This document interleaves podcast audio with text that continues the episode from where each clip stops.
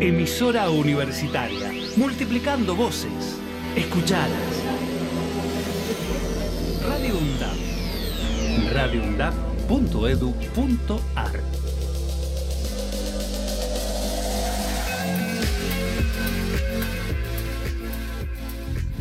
Valor agregado. El mejor análisis de la semana. Política, economía, información y actualidad. Los jueves de 18 a 20 horas. Valor agregado.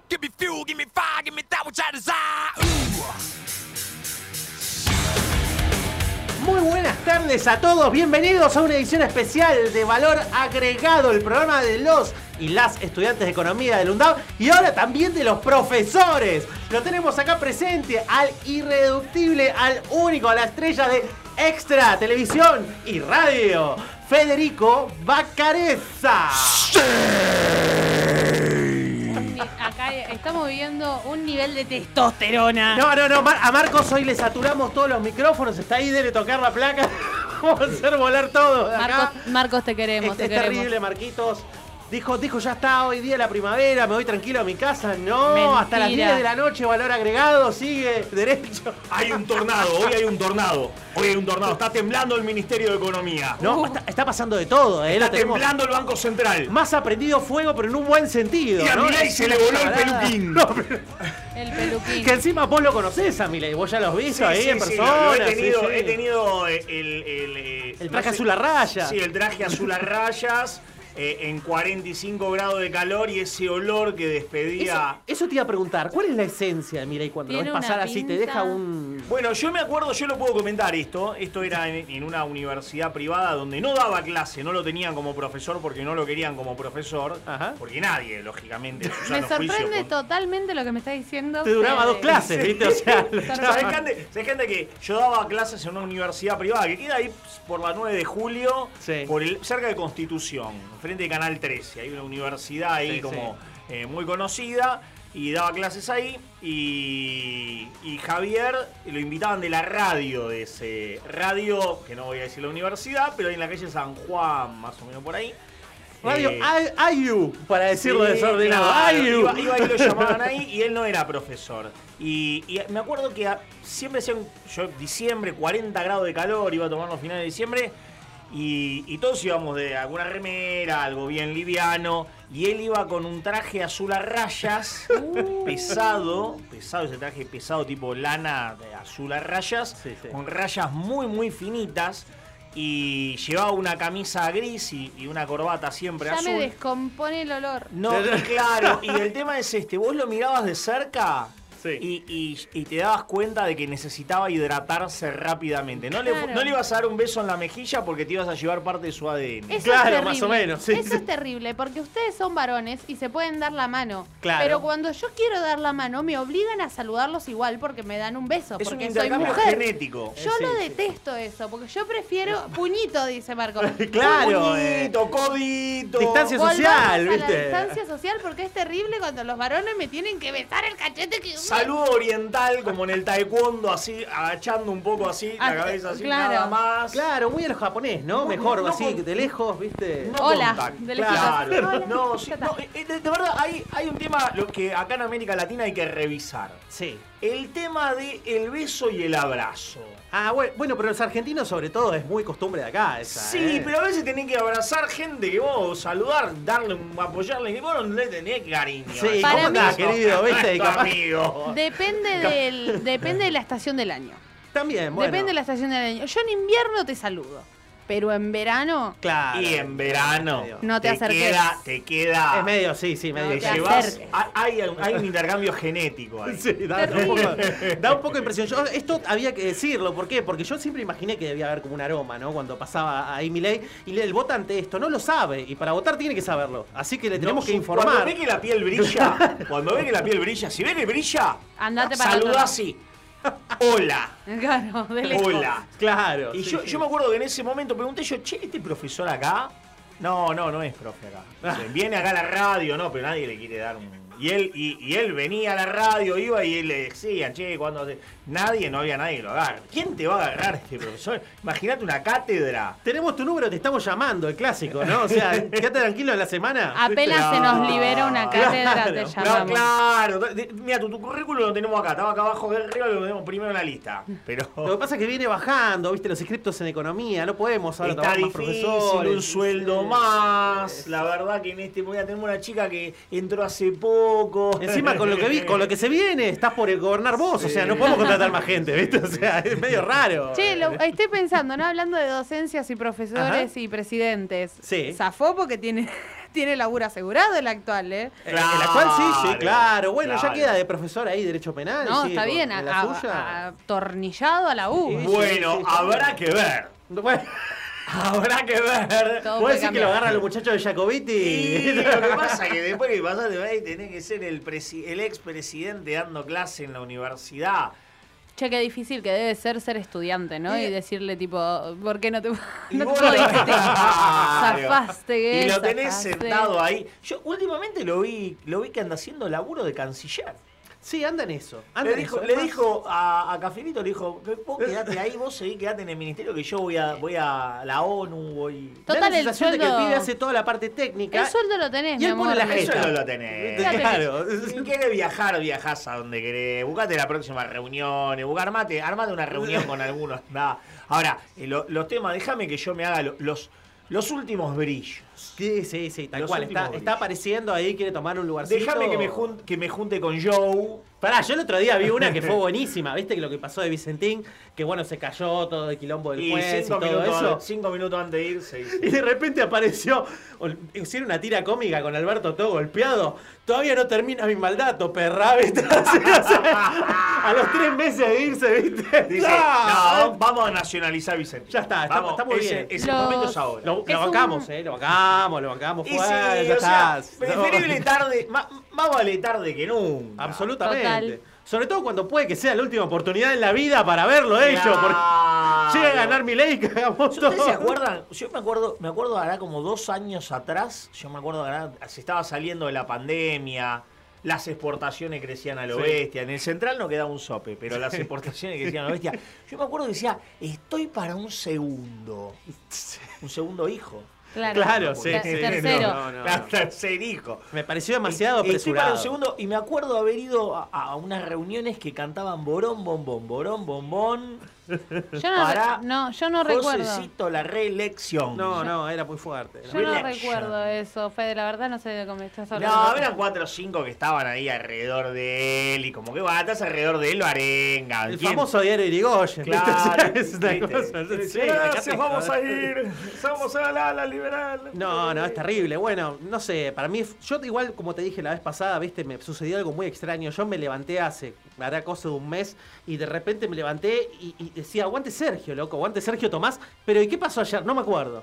No me acuerdo, no sé. Y en verdad- 2015 tampoco me acuerdo, no me acuerdo de nada. yo creo que No, nos no, pasó a todos. Yo creo que nos pasó a todos, creo que nos pasó a todos el descubrir a Sergio Tomás. Pero va increyendo, ¿eh? Es cada vez más fuerte Eh, el eh, sentimiento. ¿Sabés que eh, yo lo quiero de presidente? Sí, yo también. Yo lo quiero de presidente. Yo también, La pero sí, yo- yo sin reservas, ¿eh? De, No, de hecho, sí, así sí, sí. nomás. Lo Porque la verdad que el tipo, eh, Se la merece. las cosas que ha logrado, las cosas que ha logrado, lo que fue épico, cosas épicas que, que, que todos decíamos, este tipo, este tipo va a ir a la embajada de Estados Unidos. Sí, sí. no, el tipo sí fue a la embajada de Estados Unidos a decirle necesito 7.500 millones del Fondo Monetario porque si no nos lleva a fin de año. Claro, sí, sí.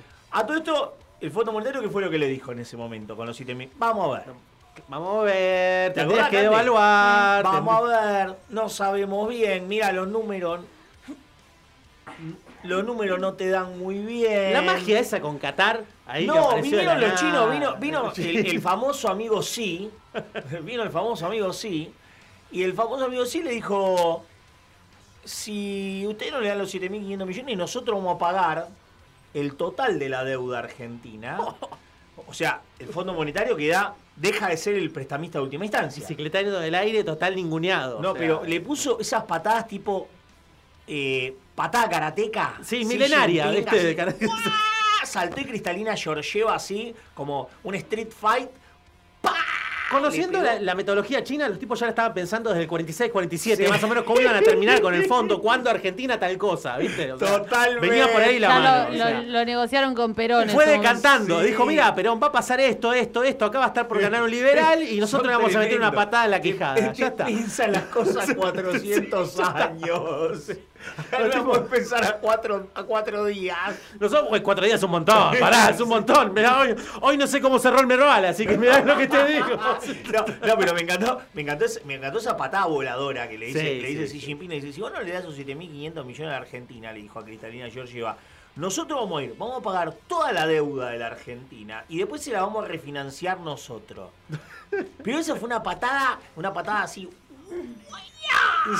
Esas patadas sonó, o sea, Cristalina Georgieva acusa el golpe, tipo una fatality, Sí, se la sí, frena fue. ahí.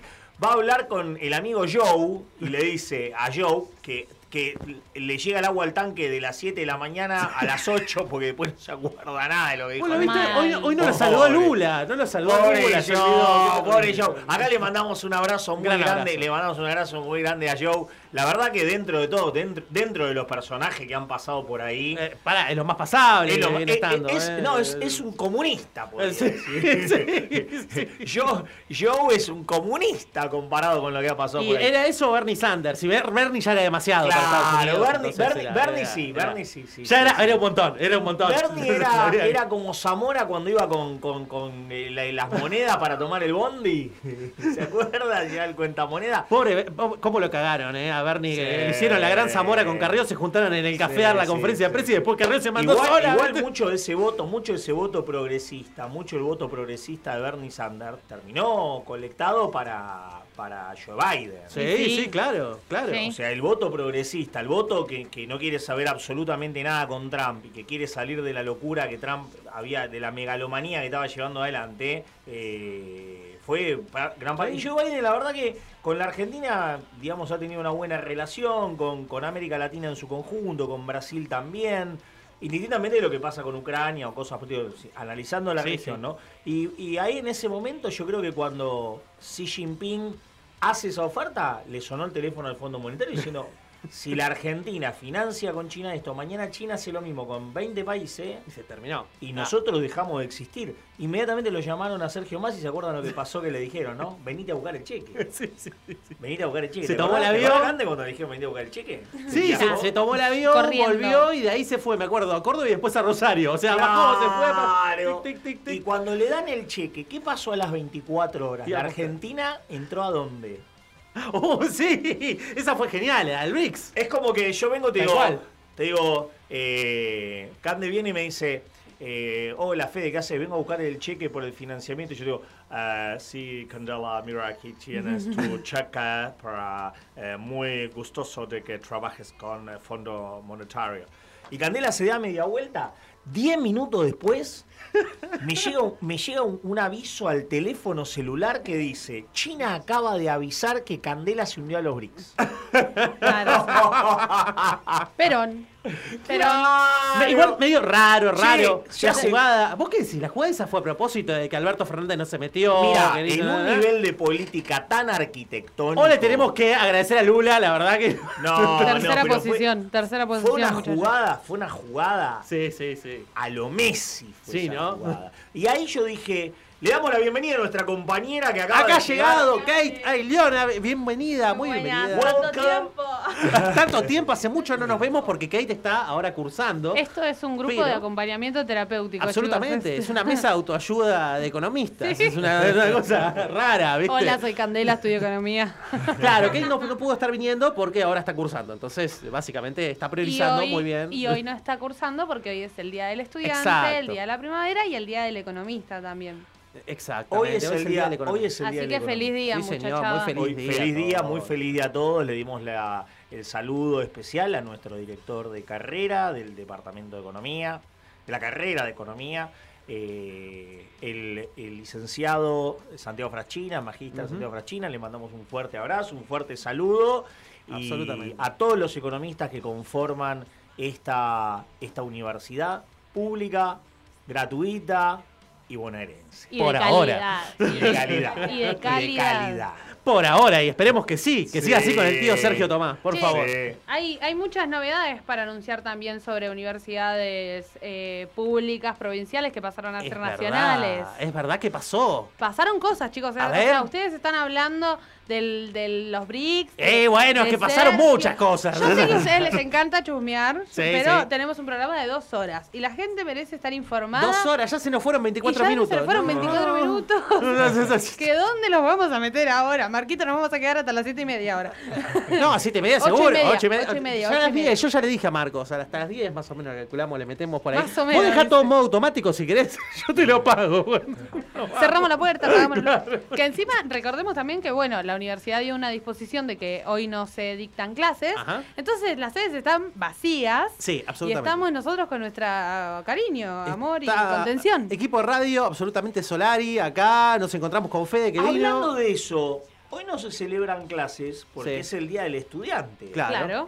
Y vieron que la ministra Acuña, en la, en la ministra Acuña, Sí, sí, en la Ciudad de Buenos Aires. la Ciudad de Buenos Aires de Educación, dijo que no, que los estudiantes tenían que ir. No, do- dos Pero cachetazos. piensa una cosa, la ministra de por- el día el día del estudiante, para los que no nos están escuchando, nació en 1888, el 21 de septiembre de 1888, cuando fueron repatriados desde Paraguay los restos de Domingo Faustino Sarmiento. Entonces, en la efemérides, el 21 de septiembre de 1888 es la repatriación de los restos mortales de Domingo Faustino Sarmiento, padre del el- sistema educativo público argentino. Y el 11 era el nacimiento, ¿no? Si Claro. mal. Hay que, hay que avisarle a los liberales, ¿no? Que, que Bueno. que, que lean, chicos, lean a- lean. lean a Lean un poco, que es efemérides a partir del En la primaria a mí me daban a Sarmiento, chicos. Pero recordar el 21 de septiembre, no se festeja el Día del Maestro y en, y en este no se celebran porque los estudiantes eh, en las clases no celebran porque es un luto.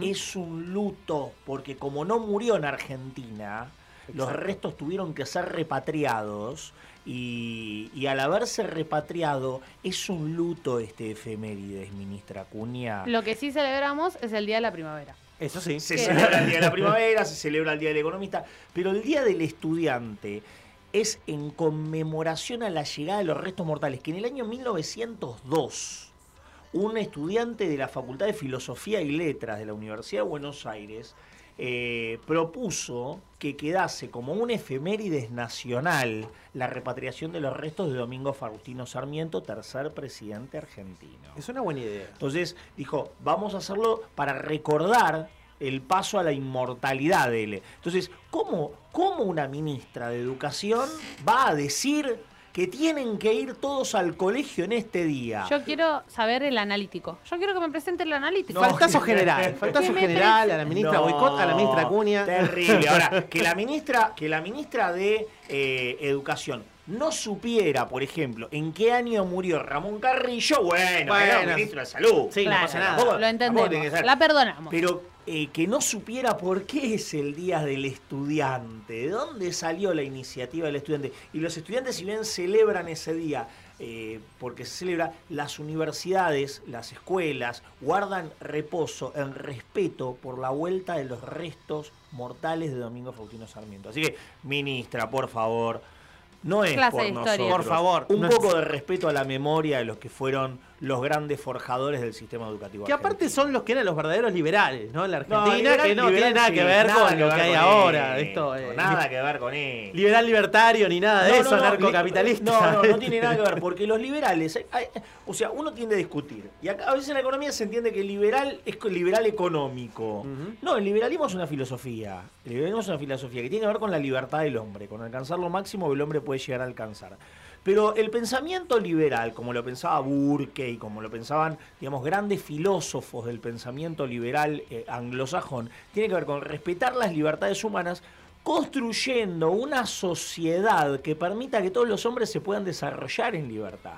Pero todos los hombres se puedan desarrollar Todos, en libertad. todos. Todos, todos los hombres puedan alcanzar el máximo de su potencial. Para que lo puedan alcanzar esa sociedad, el máximo de su potencial, las instituciones tienen que ser sólidas para poder brindar aquellas cosas que el hombre necesita para poder desarrollarse. Y ¿Qué necesita? públicas. Públicas, Sí, públicas. claro. La salud, la seguridad, la justicia, la educación y la defensa.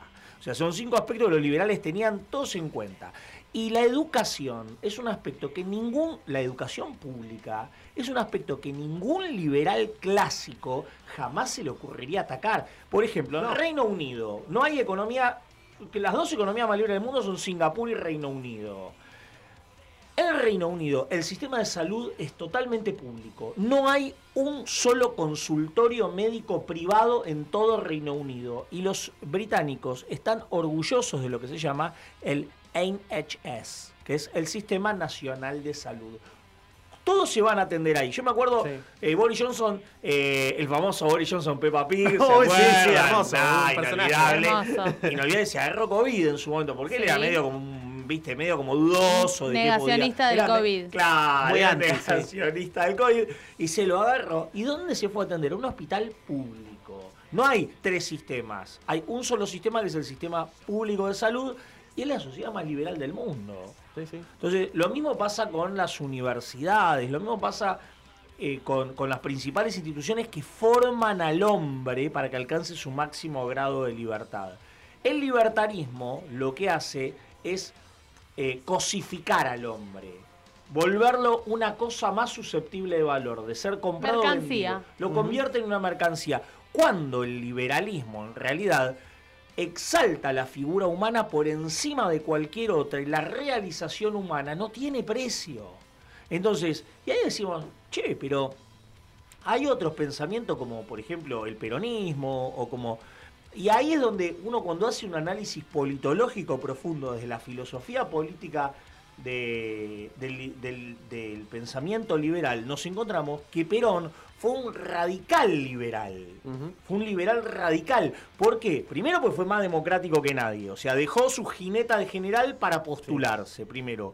Respetó la vocación popular. Segundo, consideró a las mujeres eh, incluirlas dentro del voto femenino. O sea, se sanciona el voto femenino y eso para un liberal es poner a la mujer en, el, en la par de igualdad de los derechos políticos al igual que los hombres. Sí, personas que nunca habían tenido un DNI, Nada. ni siquiera de repente figuraban en el sistema. o sea, Fortaleció la educación pública como nadie. Fortaleció el sistema productivo como nadie en su momento.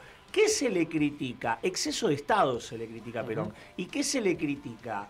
Se le critica que en su momento incluyó a las masas populares. No, o sea, el liberalismo no piensa en términos de sectores y clases. El liberalismo piensa en sectores de personas. Y lo que logró Juan Domingo Perón, en ese periodo entre el 45 y el 55, es que cada argentino, sin importar dónde hubiera nacido, cuánto hubiera ganado, qué hubiera obtenido, de qué familia hubiera venido, eh, pudiera realizar el máximo exponente de su potencial humano. Entonces, Perón, Perón ha sido, en términos de la filosofía política, un liberal radical. Radical significa que lleva los ideales de la, de, de la realización humana a lo máximo que puede llegar. Claro, aclaramos para el público, no estamos refiriéndonos a la UCR, no, Claro. mucho menos a los galeritas. Bueno, la, la palabra radicalismo, que muchos dicen, ¿de dónde viene la palabra radical? Bueno, porque eran radicales en serio. Claro, radicales los una época. radicales cuando llegan acá eran una, fa- una facción dentro del liberalismo británico que querían llevar eh, a que cada británico pudiera tener los mismos derechos de salud, de educación. Entonces, ¿qué, qué hacía la Argentina? Y la Argentina dependía de los capitales del Reino Unido y y también de las ideas. Entonces, lo que evitaba, en este caso, el radicalismo, es que algunos conservadores se amparasen en aceptar el liberalismo económico, pero limitar todos los demás derechos. Claro. Entonces, porque se infiltran los conservadores. Y, y el Sí. libertarismo no tiene nada que, el libertarismo no tiene nada que ver con el liberalismo. El libertarismo es, el otro día estoy, estoy leyendo un libro que se llama Capitalismo Caníbal de Nancy Fraser, que es un librazo, yo les digo, léanlo porque es, es un es te vuela la cabeza verdaderamente el análisis del capitalismo, cómo el, y, y Nancy Fraser dice una frase que es, es tremenda, dice, parafraseando a Marx, dice, así como el socialismo era considerado por Marx eh, la fase superior del capitalismo, eh, el libertarismo puede ser considerada la fase superior del neoliberalismo. claro. sí, ya sí, que sí, el neoliberalismo Ya, ya sabíamos que era la liberalización plena de los mercados, en todo sentido como eje principal, pero el libertarismo ya es la cosificación de la vida humana. Claro. Que ya, Sí, sí. ya la persona, y, el- y lo que dice el libertarismo es que el, el libertarismo utiliza los preceptos del liberales, que son los preceptos de la filosofía liberal, que, que tienen como finalidad exaltar y lograr lo mejor de cada uno eh, para, para- para alcanzar el máximo de su potencial de realización humana, cada uno según sus posibilidades para poder fagocitar, alimentarse y desposeer por completo a las sociedades. Adam Smith revolcándose en su tumba. Sí, olvídate. Dice, dice que hemos creado, ¿viste? El tipo. no, Sí. un engendro monstruoso que, se, que justamente prenden los sectores más vulnerables en cuanto Sí. a conocimiento, interpretación de la realidad de una gran parte de la sociedad y que vota afectivamente. Piensa una cosa, lo que nos están escuchando ahora ven que nosotros hacemos un análisis filosófico, político, económico, racional. O sea, podemos estar escuchando Whiskey in the Jar de Metallica. podemos, Ahí se escucha, bien. Power, ¿eh? Podemos estar escuchando Whiskey in the Jar, pero hacemos un análisis político, filosófico, racional, o sea, desmenuzamos la realidad, porque la universidad lo que tiene es esta magia, que nos permite, nos da herramientas, nosotros venimos desnudos, desnudos de conocimientos, desnudos de interpretaciones, desnudos de teorizaciones, y la universidad nos viste. A mí una vez un, un- mi, mi jefe, el, el presidente de- del Instituto Nacional de Societorismo y Economía Social, que es un académico intelectual bastante re- reconocido, Alexandre Roy, Ajá. nos dijo, la universidad es la máquina más grande de producción de conocimiento Y está en disputa constantemente para qué conocimiento quiere producir y qué es lo que va a salir de esa máquina, que somos todos los estudiantes que entramos. Nada, para pensar. De hecho, No, Alexander Roy era coordinador de mi carrera, la primera que hice de, de abogacía franco-argentina. Capo, capo. Justamente estaba en la coordinación de la Condamín y coordinaba las carreras que se hacían en conjunto con la Sorbón y con el- la Universidad de El Salvador, así que imagínate. Miren el nivel. Está en todos miren- lados. Miren los niveles, lo que nos están escuchando, de lo que podemos llegar a analizar nosotros de la universidad. Todos llegamos a la universidad eh, medio salvajes, medio desnudo de conocimiento. Y la universidad nos vistió, nos dignificó. Y, y por eso estos sectores libertarios son tan enemigos de la universidad. Y lo van a seguir siendo, sin dudas. Pero bueno, ahora vamos a hacer una pequeña pausa y ya volvemos con más valor agregado. Así Marcos no nos reta y puede poner todas las cosas que tiene que poner.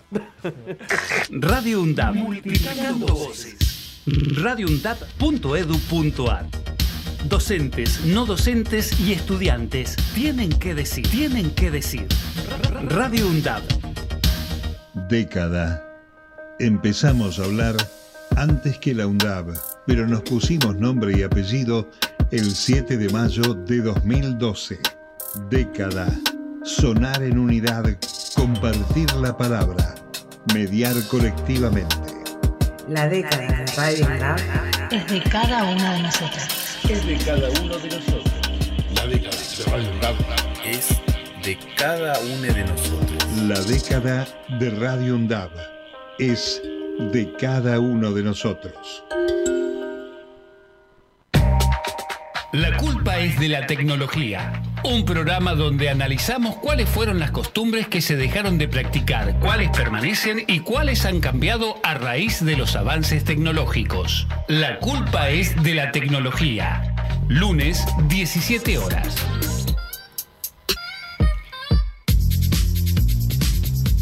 Aruna, Asociación de Radiodifusoras Universitarias Nacionales Argentinas. Somos 63 radios en cada región del país. De este a oeste y de oeste a este. Somos radios universitarias. Somos plurales. De norte a sur y de sur a norte. Somos federales. Recorriendo todas las regiones. Somos Aruna. Todas las provincias. Comunicación Federal. Desde nuestras universidades. Aruna. Asociación de Radiodifusoras Universitarias Nacionales Argentinas. Radio UNDAB. Docentes, no docentes y estudiantes tienen que decir, tienen que decir. radiundad.edu.ar Voces universitarias. Escuchalas. Do you have the time to listen to me whine about nothing and everything all at once? I am one of those melodramatic fools, neurotic to the bone, no doubt about it. Sometimes I give myself the creeps. Sometimes my mind plays tricks on me. It all keeps adding up. I think I'm cracking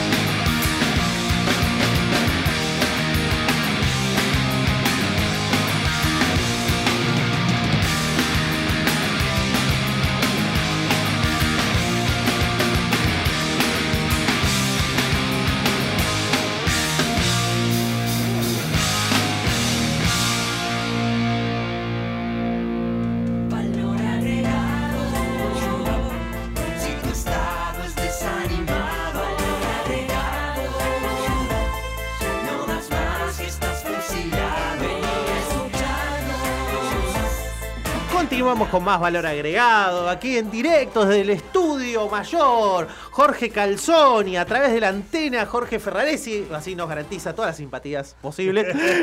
Estamos transmitiendo en 28 megavatios o algo así. No ¿era? sé, Bruno, ¿para qué te metes a explicar cosas que no No entendés? importa, pero da impresión, ¿viste? Cuando escuchás, ¿viste? 28, ¿qué? Megatones, ¿qué, qué, qué es eso? ¿viste? 28. Si, si No viste sabemos, pero son ¿viste? 28. ya está, estás ahí, estás ahí. Así que tenemos noticias, queremos seguir ahora con la agenda de noticias porque la verdad que comentamos un montón de cosas de política internacional y demás, pero en el ámbito doméstico también estuvo picante la cosa. Estuvo muy picante. eh, ayer eh, hubo una sesión bastante duradera del Congreso, que si no vieron, entre, unas, entre otras cosas, eh, Milei se pegó una siestita. Sí, sí, lo vimos un poco eh, apacible, digamos. Milei se pegó una siestita. Fueron siete horas de, de sesión. Bueno, pero era para estar por la noche pila a pila, ¿no? P- Puede ser. sea, era- Fueron siete horas de sesión. a lo- recordemos que el, el convenio colectivo de trabajo dice que las horas trabajadas por día Claro. son ocho horas. Le recordamos al señor Javito que tiene que trabajar de vez en cuando. Que, Bueno. que la pala no da Lo alergia. que pasa es que está ocupado con la Fundación Atlas, viste, todo ese tipo de Todas cuestiones es medio complicado. Bueno, eh, entre otras, eh, se hicieron homenajes eh, a la. Nada, fue declarada la ESMA Ajá. como patrimonio de la humanidad.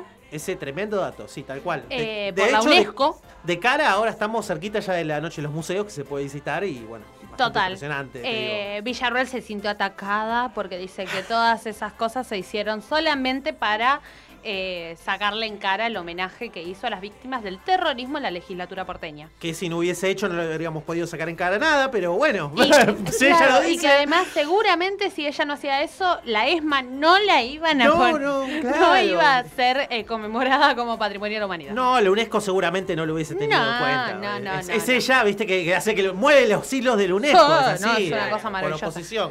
Eh, mm, trabaja desde 2021, dijo Rosy. bueno, Pará, qué buen cruce, por favor. ¿Qué, ¿Ese lo tenemos después, para después? después Lo tenemos porque, porque tenemos el cruce de- que estuvo entre Rossi y. Bueno, eso, es- eso lo vamos a ver. eh, Fue una Hermoso. noche interesante la de anoche. Eh, noche pero entre otras cosas, lo que se votó eh, es la nacionalización de cinco universidades provinciales. Bien, perfecto. eh, que venía siendo muy pateada por la oposición, no, no, no firmaban la, la- no, no daban quórum, las, las sesiones se volteaban, o sea, como no había muchas ganas de que la gente estudie. Sí, sí, era como. ¿Y pa- para qué? ¿Para no? qué? Bueno, Yo vi un flamante Horacio Cavaca ahí de nuevo, como siempre, viste, desde Twitter, eh, diciendo, bueno, claro, ¿qué sentido esto, no? Porque abren universidades nuevas, pero cada vez tenés menos egresados de la secundaria. Bueno, flaco, la idea es que haya de las dos cosas, o sea, egresados de la secundaria una cosa no tiene que ver y con otra. universitarios en sus ciudades sin tener que viajar a Buenos Aires desde Salta para Bueno. estudiar, ¿viste? Se nacionalizó la Universidad de Plaza de Madre de Plaza de Mayo, Bien, que al está fin. en Capital eh, y que tienen, si mal no recuerdo, eh, economía, abogacía, historia, tienen una gama bastante importante de, de carreras. La Universidad eh, Nacional del Delta también, la de Pilar, la de Ceiza y la de Río Tercero, Córdoba. Eh, nada, yo conozco, le mando un saludito a mi compañero Emma, que, es- eh, que es estudiante y parte de la- del gremio estudiantil de la Universidad de Ceiza, que estuvieron muy contentos y la verdad viene siendo un trabajo increíble lo de ellos, porque se vienen a todas las sesiones del Congreso, a todos los, a todo, Y a me todas las comisiones, a todo, cerca. a todo, a todo. Eh, y eh, la nacionalización les da otro pie, ¿viste? Ah, entonces, A- aparte con lo lindo que festejar una nacionalización de algo, ¿viste? De lo que sea. A Claro, mí me gusta, en términos generales me gusta, ¿viste? Si me decís- El problema principal de todas las. eh, nada, de la oposición, más que nada de la libertad Sí. de avanza, es cómo van a nacionalizar a la Universidad de las Madres de Plaza de Mayo, que son Uh, todas un claro. lugar de adoctrinamiento. Y bueno, no sé, para mí que la CONIAU tiene que aprobar las carreras. Entonces, si la CONIAU no las aprueba, viste que tampoco digamos que la CONIAU son amigos de las Madres No, y, se- seguro que los austríacos no doctrinaban, no doctrinan, No, fiesta nacional, es no, que Eso no, es puro, pura no. racionalidad la de los Ahora que estoy viendo historia, puedo decir, claro que no. Los Berti Venegas Lynch, ¿viste? Todo eso no, no doctrinan, no doctrinan. No, no, el Monte San Pelerín, no, por favor. Otra de las cosas que sucedió y que hubo mucha repercusión en la sesión, el mismo día de la sesión del Congreso, fue que se votó eh, eh, la baja al, al impuesto a las ganancias. Sí, o señor. sea, Qué bajar el golazo piso. de media cancha del superministro Sergio Massa. Superministro Sergio Massa, acompañado por las centrales obreras. Excelente. eh, mucho trabajador, mucho morocho, mucha falta de respeto, mucho tole tole. Eh, Demasiado para algunos diputados. Mucha gente normal. Mucha gente Claro, normal, la argentinidad al palo. Es como que sacaron. Es como. ¿Mm? Tenemos audios también. Bueno. También tenemos audio, bien, excelente. Bueno, acá excelente. la producción está con todo. Bueno, recordemos que la actualización de- del piso de la- del impuesto a las ganancias son 15 salarios mínimos vital y móviles. Muy bien. A partir de octubre. Eh, ahora tiene que ir igual a. Porque obviamente todo esto fue eh, por decreto, pero eh, van a ir a la. Tienen que ir al Senado. Che, a ahora, eh, igualmente me quedó la duda de en diputados. ¿Cómo votó al final Ritondo, López Murphy y todos esos muchachos? En contra. En con- no te puedo creer. Sí, sí, sí, en contra. Ritondo que dijo, ¿Por qué? mandala ahora. Sí, Cagón. era- no sé, él lo puro más. ¿A que no te Y da? para- una cosa. Me imagino que estos tipos deberían estar de acuerdo en bajar impuestos, ¿no? Y supuestamente. Che, cuando llegó, cuando llegó. eh, ellos dijeron que le iban a bajar. Macri cuando había dicho que le iba a bajar. Macri, ¿cuál fue la primera medida que tomó? Vamos, a Vamos. sacar ningún trabajador va a pagar ganancias sin mi mandato. No, sí, ahí. Pero ¿Te aparte. acordás? ¿Él le sacó impuestos a quién? ¿Macri a quién le sacó los impuestos? Uh, primero las retenciones. Las retenciones, ¿se acuerdan? Sí, sí. Agarró las retenciones y se la dejó al trigo, el maíz, la soja, los empomó y después a todo lo demás. Sí, sí. Se lo bajó a todo. No quedó una retención de país. Y su, aumentó, eh, bajó el piso del impuesto a las ganancias. O sea, más trabajadores empezaron a pagar Claro, o sea, se la bajó a la gente del campo, se la subió a la gente del laburante. Hermoso.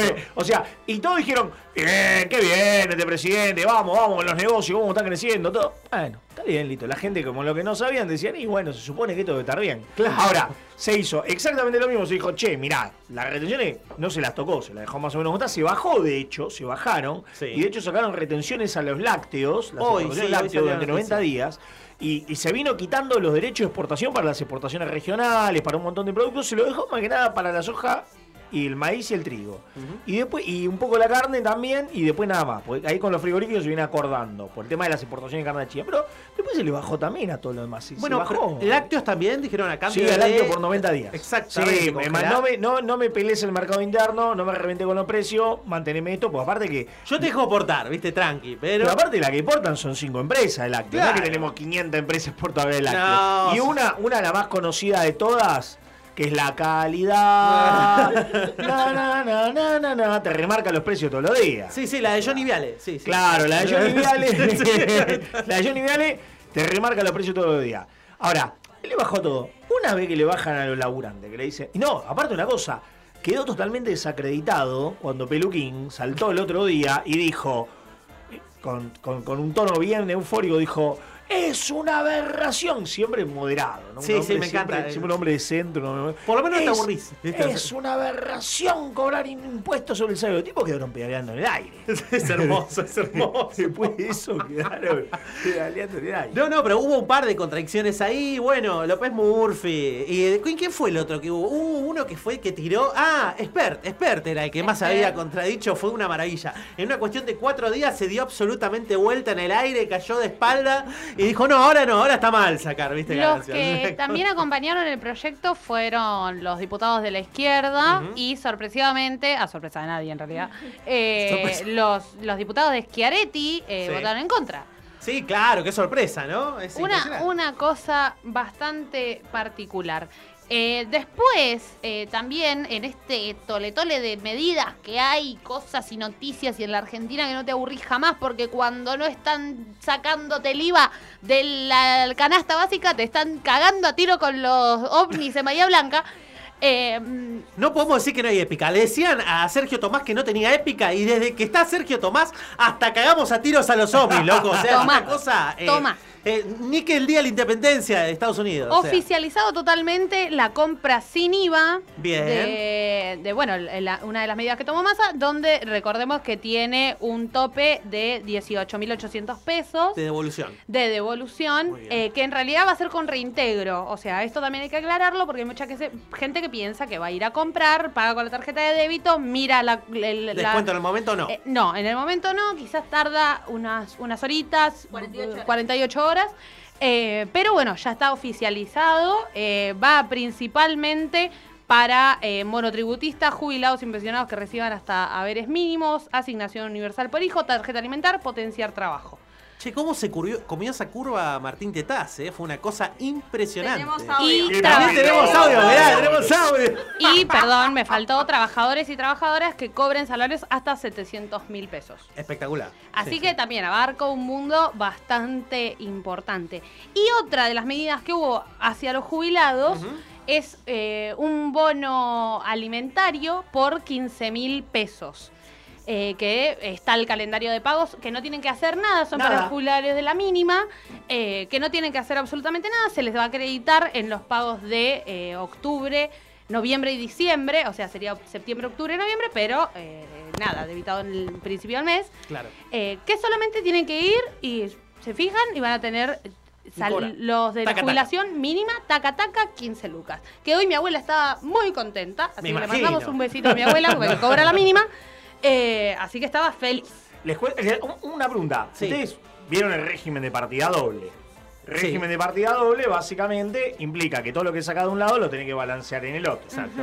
Toda esta baja de impuesto que hizo Sergio Massa, alguien va a tener que taca taca. Exactamente. Alguien Nosotros sea, no nos hacemos ese tipo de Que, preguntas. que era Fede. una de las críticas que, con la que salieron a pegarle justamente ahora los de Claro. Che, pero ¿y esto dónde va a salir? ¿De dónde va a salir el Estado? La ¿Le va a saludar? No, él dijo, no, al contrario, voy a bajar el déficit público. Y ahí todo- todos se preguntaron, ¿cómo hacer para bajar el déficit público y hacer esta repartija? Hoy le llegó intimaciones a las eh, principales eh, empresas argentinas que no tienen declarados bienes en el extranjero. Llegaron intimaciones por valor de 350 mil millones de pesos.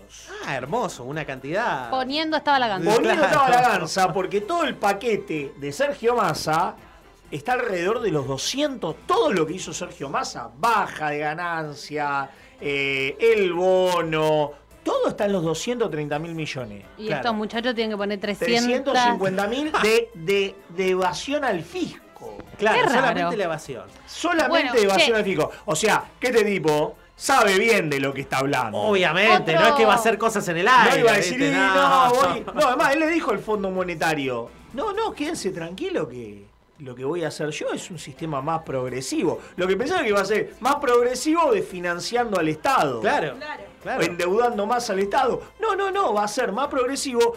No apretando más sobre los impuestos, sino pagando aquello que no me están pagando, que deberían haberme pagado y que sé que están en infracción hace 10 años.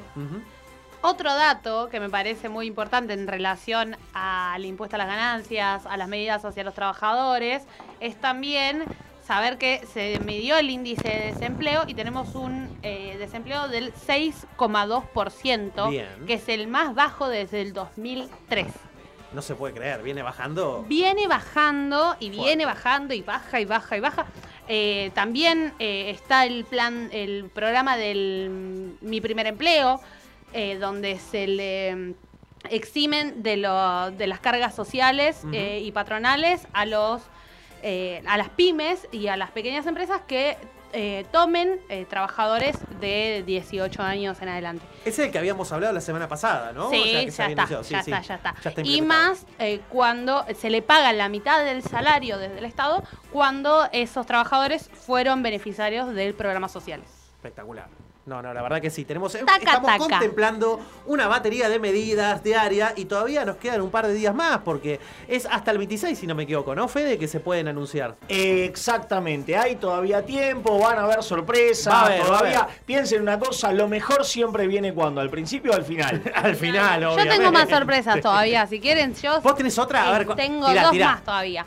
Se eh, abrió el registro único de solicitantes de lotes. Muy bien. que es para familias que quieran hacer producción eh, hortícola, agrícola y para los que quieran también para eh, construcción de vivienda urbana. Eh, son familias de la población más vulnerable que dependiendo, eh, que por ahí quedan a veces un poco lejanas a los, a los, a los programas del Procrear y por ejemplo, que también hay noticias. También. Eh, pero nada, si se quieren eh, inscribir en el, en el registro, es una es un programa que publicó el Ministerio de Desarrollo Social en la Secretaría de Integración Sociurbana del Ministerio. Yo acabo de leer en Telam eh, que salió una noticia reciente que es que con la dolarización se perdería un 90% de poder adquisitivo. Ponen entre comillas, el resultado es desastroso. Conclusión de un informe del CEPA, recordemos, Centro de Economía Política Argentina, eh, que tenemos profesores justamente que son de la casa, que a su vez forman parte del CEPA. Bueno, ahí viene Julia Estrada también, que actualmente está en la conexión. Eh, hay varios personajes cono- conocidos ahí, eh, Hernán Lecher, de. San Martín. Son unos cuantos. Y bueno, han llegado a esta conclusión y diseñaron una calculadora para estimar en cuánto se reducirían los salarios y la capacidad de compra en caso de aplicarse la propuesta de Javier Milei. Así que tranquilos, pueden entrar ahí a, a la página del CEPA, utilizar la calculadora y ver a cuánto se vería reducido el poder adquisitivo según estas estimaciones. La verdad que bastante interesante. Con lo último que te agrego, Bruno, ¿Sí? y ya podemos seguir con toda la, la-. Las cosas. todas, todas las cosas. Todas las cosas que tenemos planeadas. Eh, respecto al Procrear, Sí. está abierta la inscripción para solicitar eh, el pa- ser parte del sorteo de las viviendas que se van a inaugurar en Avellaneda. Bien. Así que pueden entrar desde ahí, tienen que cumplir algunos requisitos, no los voy a nombrar todos ahora porque son bastante extensos, pero pueden entrar a la página de Hábitat, de Procrear, Desarrollo Urbanístico, y Sí. ahí se pueden inscribir para eh, formar parte de esto. Capaz son créditos, recordemos, son créditos hipotecarios a 10 años eh, para familias y personas jóvenes de entre 18 y 64 años. Estos son departamentos, porque recordamos que en el inicio del Procrear eran casas con un, un terreno un poco más extenso, más Sí. patio. Pero bueno, todos necesitamos un techo y si a mí me dan un departamento, yo lo agarro. Y hay lugares que tienen mayor concentración demográfica que otros. Total, en que Avellaneda, arriba, no en podés, Avellaneda eh. no podemos conseguir eh, un terrenito, encima vale. El gran enigma que yo tengo, te digo desde hace años, que es qué pasó con ese edificio que está ahí eh, en Hipólito Yrigoyen. Es- Ah, no, estaba- es No sé, pa- fantasma. Ti- tiene más pinta de, de que iba a ser un hospital Fantasma. que, que otra cosa. Pero Eso fue que una- era un emprendimiento inmobiliario. Fue una estafa inmobiliaria. Sí, sí, un desastre. Ah, el gigante. Ese gigante quedó ahí. El, el gigante. Y que ahora está, no, no se puede demoler porque están en juicio, entonces está tremendo. todo parado. En algún momento yo creo que alguien de verdad Eso hay que debería, terminarlo. debería ocurrírsele. eh, ahora, lo que sí en ese edificio, te vas a vivir ahí nunca vas a estar solo. No, eso es impresionante. Si vos querés compañía, si, si no te querés sentir solo, tenés que mudar ese edificio. Ahora, cuando vos pasás por afuera de ese lugar, decime si no te invoca la imagen de un tremendo y posible hospital ahí. No, O sea, es yo lo que pienso es que en algún momento alguien va a, a- que no sería una mala idea, porque está en una situación litigiosa bastante compleja, que no sabe cómo resolver. No sé si algún intendente, pero algún eh, ministro de, de infraestructura diga, che, o de vivienda, que más o menos ya tiene más plata, diga, che, vamos a solucionar esto, vamos, Vamos a hacer algo. Vamos a hacer algo con esto, vamos a sacar a esta vivienda, ponga la plata que hay que poner, se le devuelva todo lo que se le tiene que devolver, cerrar la litigiosidad y hacer un maravilloso procrear en Avellaneda Tal con cual. eso. ¿Sabe lo que sería Aparte, bueno, eso? las unidades que sacas de ahí. No, lo, que sí una cosa, en el pasillo vos salís todos los días como si caminar el pasillo de Coto, porque... Sí, No, te tenés que poner, lleno. viste, las rapitas de aeropuerto, esas que te llevan sola para no, el caminar. ascensor ese desde que se abre hasta dentro de 50.000 años, los ascensores nunca van a estar quietos en ese edificio. No, no, es impresionante. que se corte la luz. En, en el- los nuevos lotes que se van a entregar, va, lotes no, en realidad, las, las nuevas casas que se van a entregar Sí. en este en este nuevo proyecto de Procrear en Avellaneda son 160 viviendas. O sea, hay, hay mucha. Y hay capacidad también para personas con discapacidad. O sea, está todo pensado, todo cierto. Perfecto. Bueno, buenos avances en materia de vivienda, entonces sigue habiendo. Y sí. Se sí, van a sí. lanzar más. eh, ya salió esto que reclamaba el amigo Juan Graguá. eh, como le decimos eh, los amigos. Nosotros nos juntamos, viste, como asado. Eh, ¿Qué hace Graguá? Graguá. ¿Viste? Y, Claro, la ¿no? verdad que uno, uno se ríe, pero es pronunciarlo apropiadamente. Tal cual, tal cual por eso. Le decimos O que sea, hace Graguá. Claro, o sea, aunque puede gustarle a algunos o no, tiene un apellido francés. Y sí, francés, tal cual. Francés. Así que es como corresponde. Pero recién me acaba de decir Fede que tenemos una encuesta que ha llegado fresquita, fresquita, Ah, fresquita. Creo que anda dando vueltas salió por recién aquí. del horno. Ha salido fresquita desde perfil, diario perfil. No estamos hablando de que salió Artemio y tiró. Se nos cerró la encuesta, no pasa nada. No, pero no estamos hablando de una encuestita de esas de, de Twitter, no, ¿viste? no, Vota- o una encuestita militante. Uno No. podría decir, bueno, a ver quién lo está escribiendo. Es... La- la- Las clásicas de Bonelli, viste, que Bonelli pone, vota, ¿a quién vas a votar? ¿A Patricia Burrich? ¿A Sergio Massa? ¿Viste? Lo Sí, borra mi ley. sí. Son 90% Patricia Burrich, 10% Vamos, más. yo, yo quiero, yo quiero que la lea, que la lea Cande. A ver. Quiero que la lea Cande porque si la leo yo, esto va a terminar volando el micrófono por el aire. A tener la gente saltando arriba de la mesa. Me incomoda un poco ser la voz calma de este lugar. Está como medio. No, bueno, no, no, es que sos- alguien sos- racional tiene que haber. Claro, Claro. ese está. Ese es el tema. A ver, a ver. Mira, a ver. Bueno, tenemos una encuesta publicada por el diario Perfil, Bien. donde lo que nos dice es que la fórmula Massa Rossi en la provincia de Buenos Aires estaría sacando un 31,9%. Ajá. La de Milei Villarruel, 26,7%. Bullrich Petri, que la verdad el papel de Petri ayer fue lamentable. eh, pero eso me lo guardo para mí. Demasiado ah, no, ya lo dije.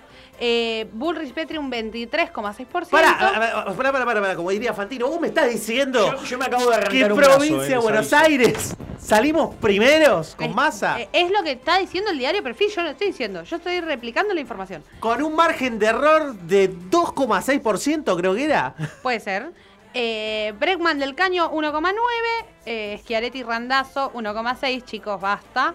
Blanco impugnado 2,8 y todavía no sé, tenemos un 11,4% de personas que todavía no tienen decidido su voto. Eh, no sé, yo te lo tiro. Eh, vienen para acá, vienen para acá. Ah. vienen Falta un para mes, acá, y falta un mes. Falta un mes, faltan cinco días de La medidas gente se está todavía. avivando, la gente dice, mira que yo no quiero perder, no quiero perder el impuesto a la ganancia, mira que me gustó el crédito de la 400 lucas. Claro, yo hoy lo leí a Diego Cabot poner, viste, porque estaban repartiendo en retiro, bueno, unos volantes que decían, mira, el pasaje de tren cuesta tanto, pero si estuviese sin subsidio, como proponen los Está muchachos, perfecto. valdría mil mangos, mil cincuenta, creo que era una cosa así. Dicen, la campaña del miedo, no, flaco, la campaña No, de información. la campaña de la campaña que tendrían que estar haciendo los periodistas como vos y que no hacen y que tenemos que hacer nosotros. Claro. O sea, porque ustedes son los que manejan la información, pero no la dicen. Es más, en los trenes empezaron también a circular, o sea, vi- viste las personas que dicen estación, ponele, no sé, Banfield, lo que sea. Sí. Bueno, empezaron también a decir lo mismo, o sea, ¿sabes Claro. cuánto vale? O sea, porque es una realidad, no es algo ficticio. No, ¿querés saber cuánto te va a costar el servicio? Claro. Bueno, tanto, Claro. ¿viste? Y no es que te va a aumentar el sueldo, ¿eh? O sea- no, no, aparte una cosa, se está informando de lo que puede llegar a pasar. Esto no es estar en contra de este muchacho que, que podés quererlo o no quererlo, sino decir, mira, la verdad, ¿vieron la guache?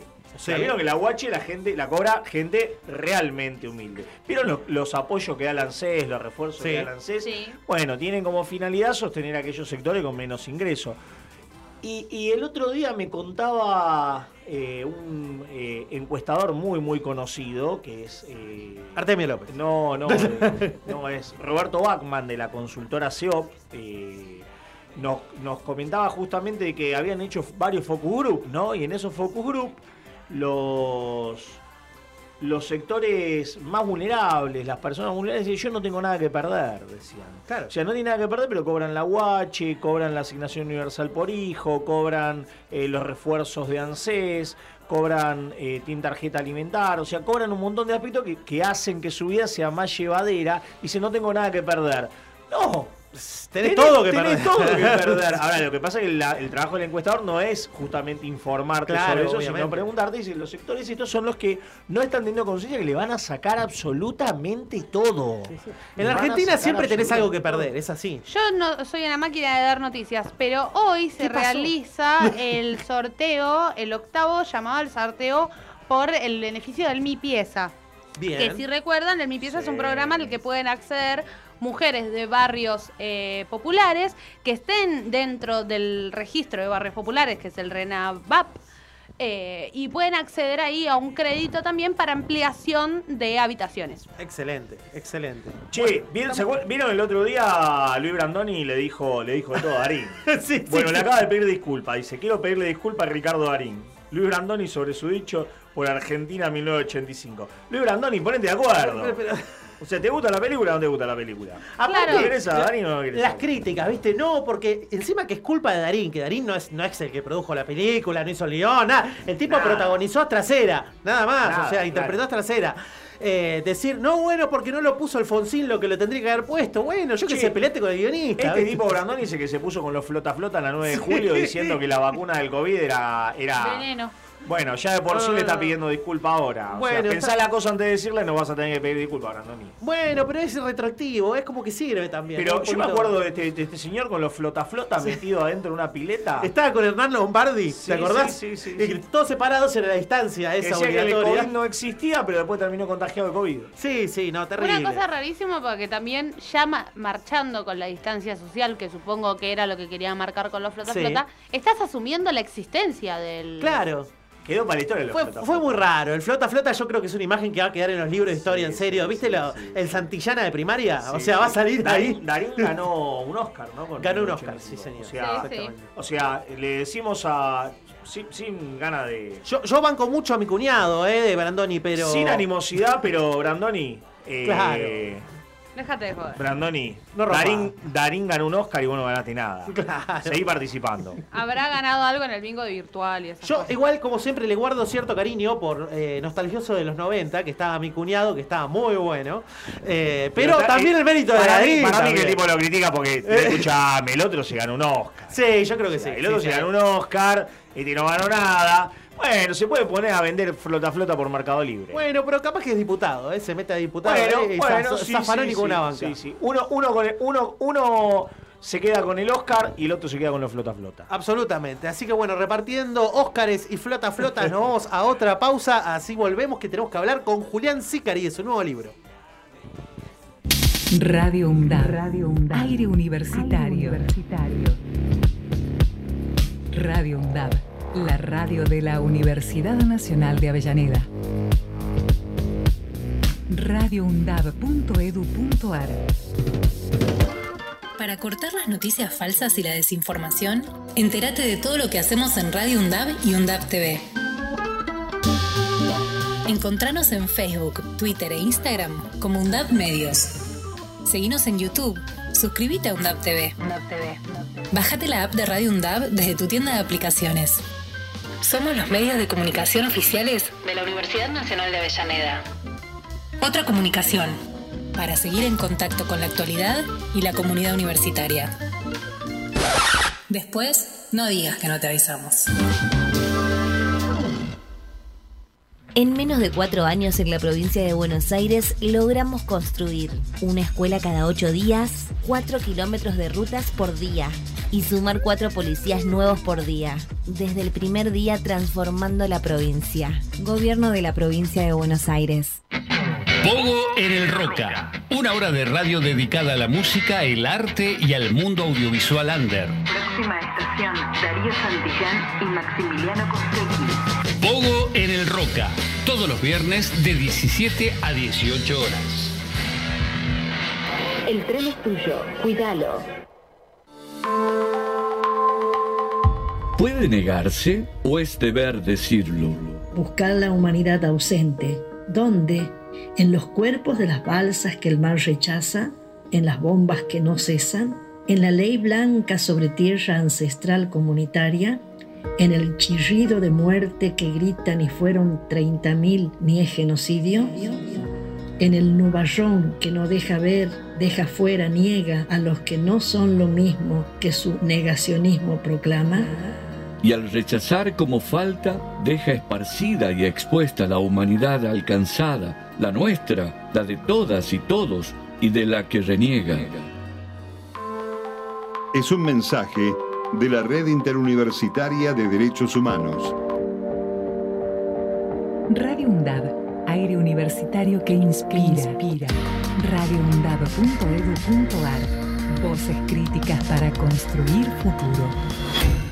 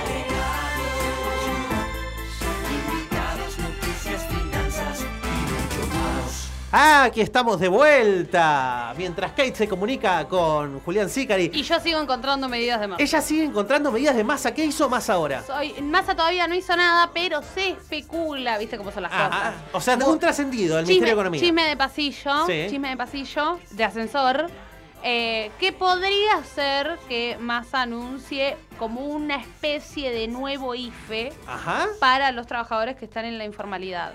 Bien. Eh, medio como así, no se sabe el monto, no se sabe si va a ser realmente un IFE, si... Sospecho que tendría otro nombre, pero características Seguramente similares. porque, bueno, eh, Massa dio una mm, entrevista en el canal de C5N, en el Sí. programa que está el Pitu Salvatierra, lo estaba mirando recién, eh, y nada, comentaba que, bueno, que el IFE fue en un contexto de pandemia, emergencia sanitaria y demás, que eh, ahora hay que reevaluarlo, pero que existe la posibilidad y que esto alcanzaría a una población de 3 millones de trabajadores. Claro.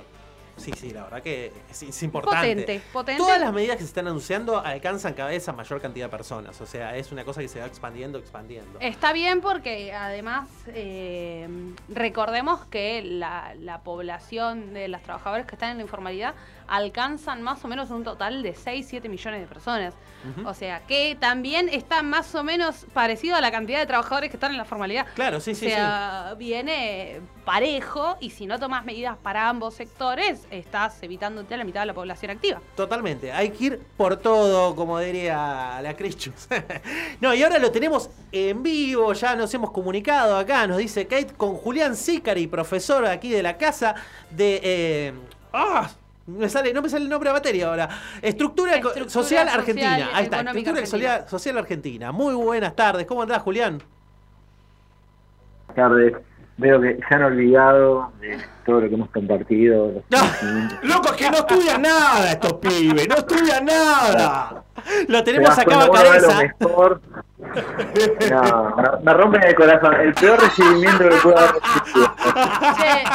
Pero yo, yo, yo culpo a los psicofármacos, Julián, sinceramente, no, no, yo no, no, me no es hago mi cargo, intención. yo eh. no me hago cargo porque todavía no la cursé, Julián, ¿eh? Ya voy a ir en algún Yo momento. tampoco, No. no, no estoy hablando por eso. Yo, yo hago un mea culpa, hago un mea culpa, no, porque aparte yo siempre a Julián lo, lo presento, generalmente acá, eh, como lo, lo más parecido a lo que existe a un doctor en cosas.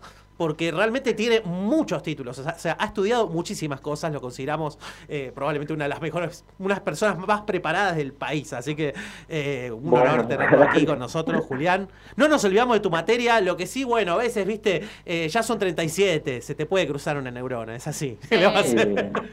Ya empieza el camino para abajo, ¿no? El de. Claro, ya estamos de vuelta algunos. Candy no, Candy todavía va para adelante. Sí, Ese sí, es- sí, téngame fe, igual, una fe me... Todavía hay juventud. Bueno, me alegro. Sí, ¿cómo andás? ¿Festejando el día de la primavera? Sí, sí, sí, la verdad, día. Bueno, eh, el día no estuvo muy, no está muy lindo, no es Muy prometedor. primaveral. No estaba para el bueno. planetario. Sí. Eh, había comprado una, un paquete de pan lactal, fiambre, jamón, pero bueno, al final las gaseosas las, las dejé en heladera. Sonamos. Tenías sonamos. todo preparado para el picnic. Nos sonaba el picnic. Yo estaba full, sí, sí, sí, sí. Estaba entusiasmadísimo, pero bueno. Yo te juro que hoy cuando vi el clima me recordó tantas, eh, porque siempre se da para el día de la primavera, aunque muchas veces llueve, tantas veces que me pasó de, ibas, tuviste para el colegio, bueno, hoy vamos, no sé, a Parque Norte, a Parque Sur, a cualquier lado, no, lluvia, bueno, al gimnasio, todos a hacer el picnic en el gimnasio del colegio, una depresión, viste. Pero bueno, no importa, estamos para noticias felices acá, porque has lanzado un nuevo libro. Sí, la verdad, eh, estoy contentísimo. eh, eh, bueno, igual es un libro por ahí distinto a, los- a las temáticas que, que venía sacando, los temas que yo suelo publicar.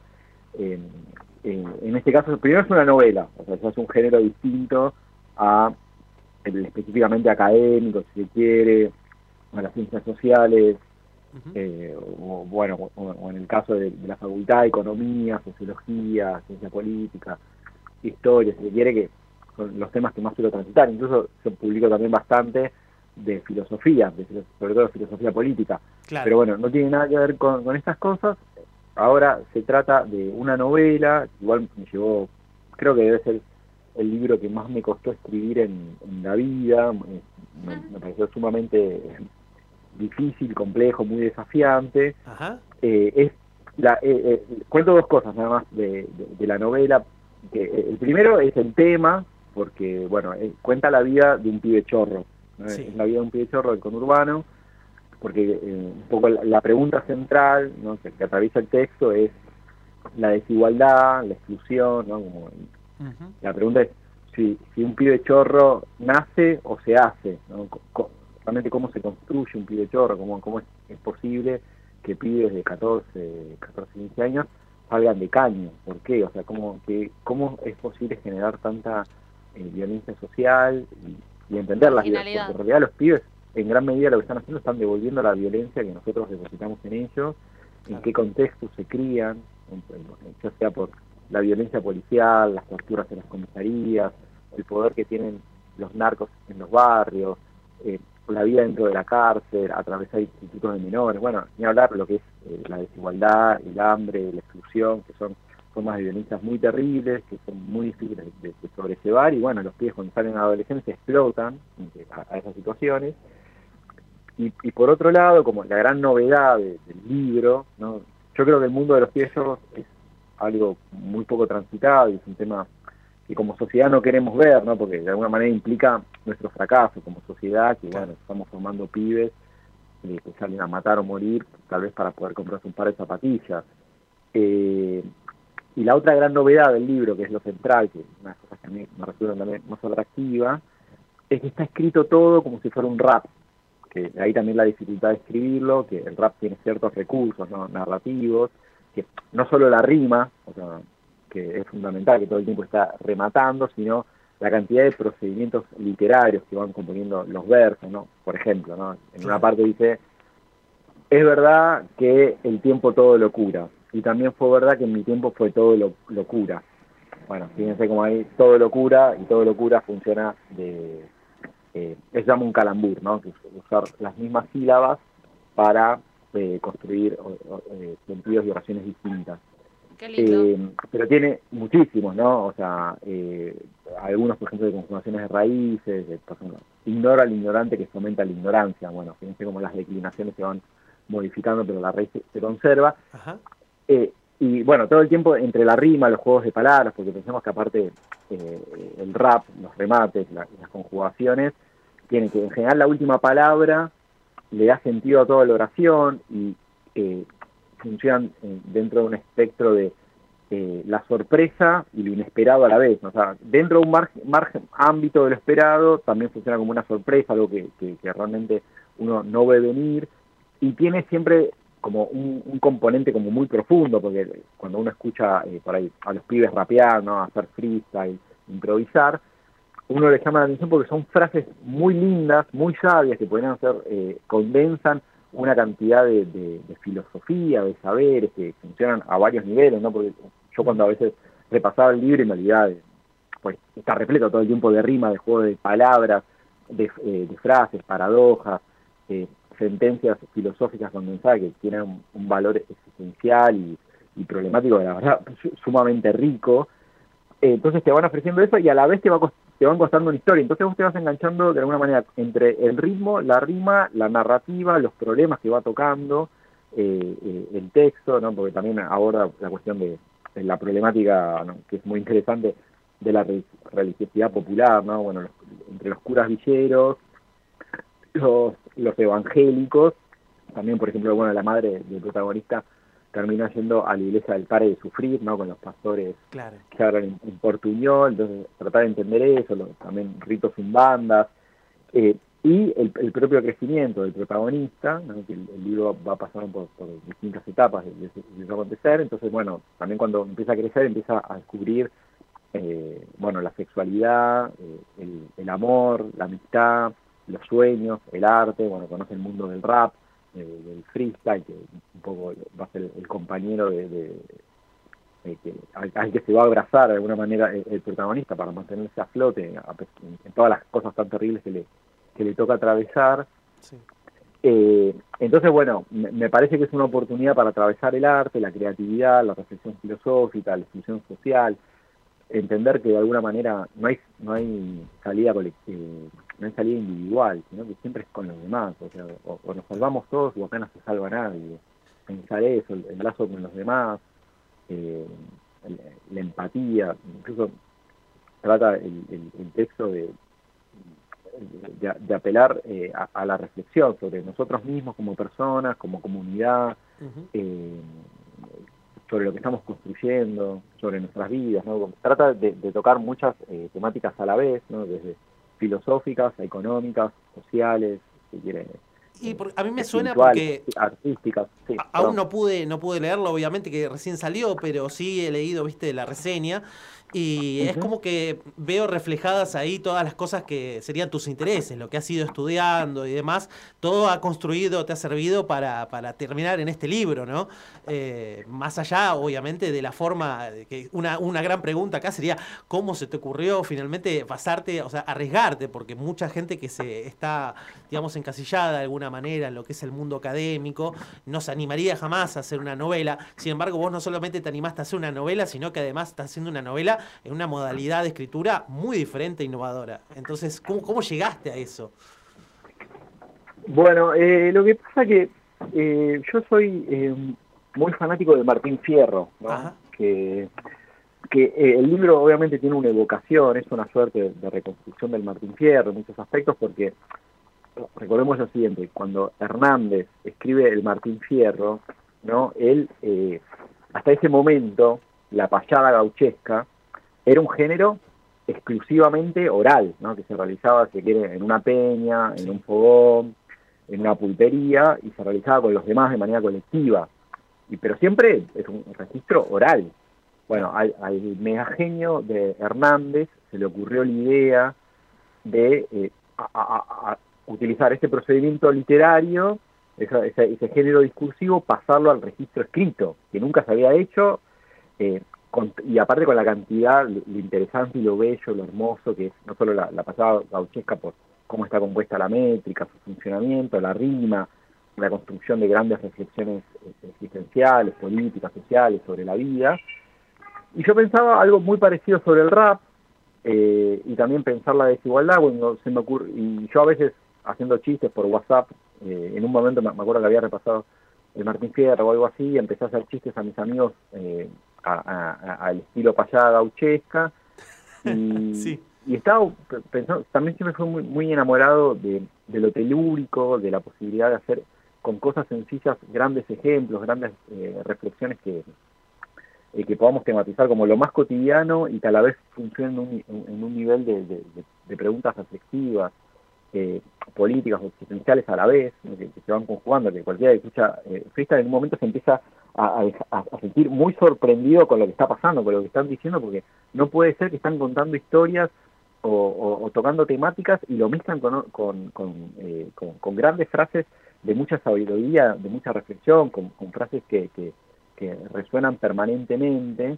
Eh, entonces, bueno, usar todos esos procedimientos me llevó mucho tiempo, porque para eso quería con- decir, bueno, contar la historia de un pibe chorro, contar la historia de los sectores populares, contar las estructuras sociales que sostienen los, el, el tejido, que, que- que entrelaza eh, todas las relaciones eh, sociales, la en, en lo- en los barrios populares. Y eh, también, como es- este viaje, o sea, como a medida que empezaba a avanzar, iba avanzando en muchas problemáticas, porque decía, bueno, pero no puedo dejar afuera esto, no puedo dejar afuera lo otro, no puedo dejar afuera. Entonces me iba metiendo más, el- la novela me iba llevando puesto, ¿no? Eh, todo el tiempo, porque iban apareciendo nuevas temáticas de revalorizar la, la- la existencia, de, de, eh, de- no solo de los sectores populares, los, incluso de, de los adolescentes, ¿no? también lo que es la aventura de crecer, de madurar, porque bueno, la adolescencia, por definición, yo esto los cuento más como psicólogo, ¿no? porque esto, Sí. yo me acuerdo cuando, cuando estudiaba las materias ligadas a, a la, a la clínica adolescente, ¿no? que eh, la- la- eh, como la consigna repetida que veíamos en la adolescencia es que la adolescencia es una clínica de riesgo. ¿Qué quiere decir eso? Bueno, que los adolescentes, la, la- la adolescencia es la etapa donde uno empieza a rebelarse contra, contra los padres, contra el instituido, que empieza a, a cuestionar, que quiere buscar los límites del mundo.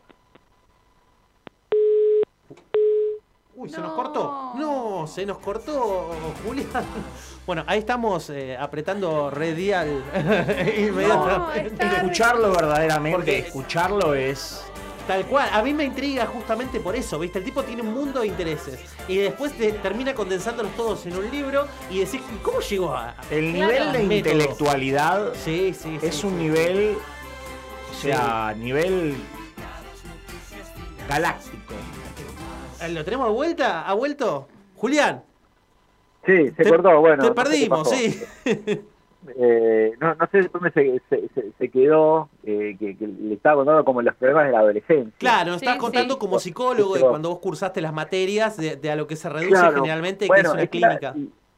La- la- claro, una clínica de riesgo donde, bueno, en la adolescencia aparece el, el desafío a la autoridad, a, a las normas, que uno se, se vuelve más rebelde, no más cuestionador, Eh, fuerza los límites, ¿no? ya sea de, de la propia vida, se cree invulnerable, uno se cree inmortal, ¿no? desde tal vez los chicos que empiezan a experimentar no solo con el sexo, con las drogas, con el alcohol, con las salidas, con volver tarde, que a veces no toman riesgo, eh, con conciencia de los riesgos que están viviendo, ¿no? que Claro. por ahí eh, eh, nunca tomaron, toman de más, eh, vuelven en pedo a, a la noche, en un, en un micro, por ahí se pueden perder, los pueden violar, los pueden robar, los pueden matar, eh, les pueden robar los órganos, o sea, pueden pasar mil situaciones que uno por ahí de grande dice, che, yo me expuse a un montón de situaciones, Uf, no era sí. consciente de lo que pasé. ¿no? Claro. Y aparte va, va probando también eh, ropajes, y bueno, chicos, eh, de alguna manera expuestos a situaciones de mayor vulnerabilidad, de mayor desprotección, enfrentados a la violencia de manera cotidiana, entonces los riesgos y la violencia y los límites son llevados de manera mucho más extrema. Y lo, lo que es interesante, que, que cuando uno piensa en los pibes chorros, ¿no? El- o el mito de la figura del pibe chorro, eh, uno lo que descubre es que son más pibes que chorros.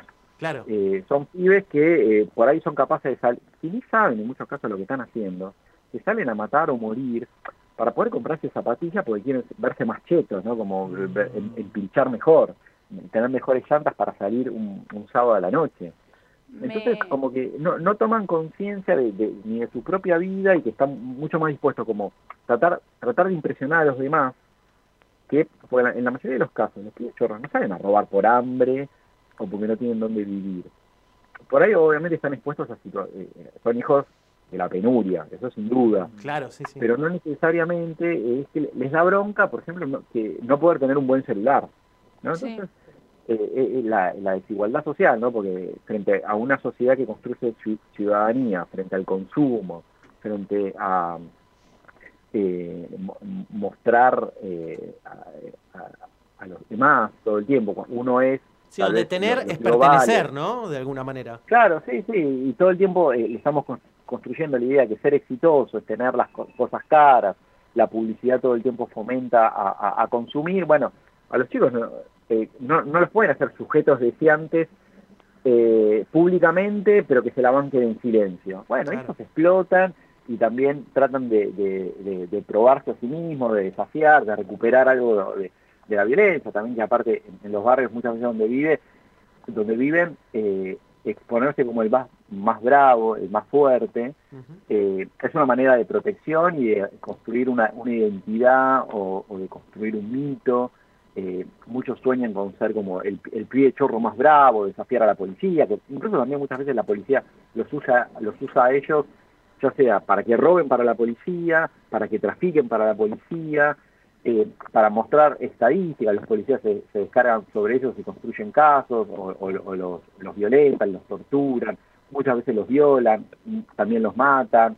Bueno, se crea todo un universo de situaciones de, de- de- de violencia institucional de, de- de todo tipo, que bueno, eh, en, en- en la novela tiene como centro neur- neurálgico tra- tratar to- todas estas temáticas y el- el- de alguna manera el, juego literario, el juego, el- la oferta lúdica de, de, la- de- de seguir con ritmo y con rima contando como las penurias, que muchas veces son situaciones de mucho dolor, a veces son eh, eh, situaciones muy eh, también muy sorprendentes, ¿no? que yo, yo mismo cuando lo leía me, me- me- me sorprendo porque me olvidaba de ciertas cosas, de emocionarse, de pensar los cambios en la vida, de, pe- de pensar el arte, de, de pensar eh, el desafío de, de crecer y, y también preguntarse para qué lado uno quiere llevar su vida.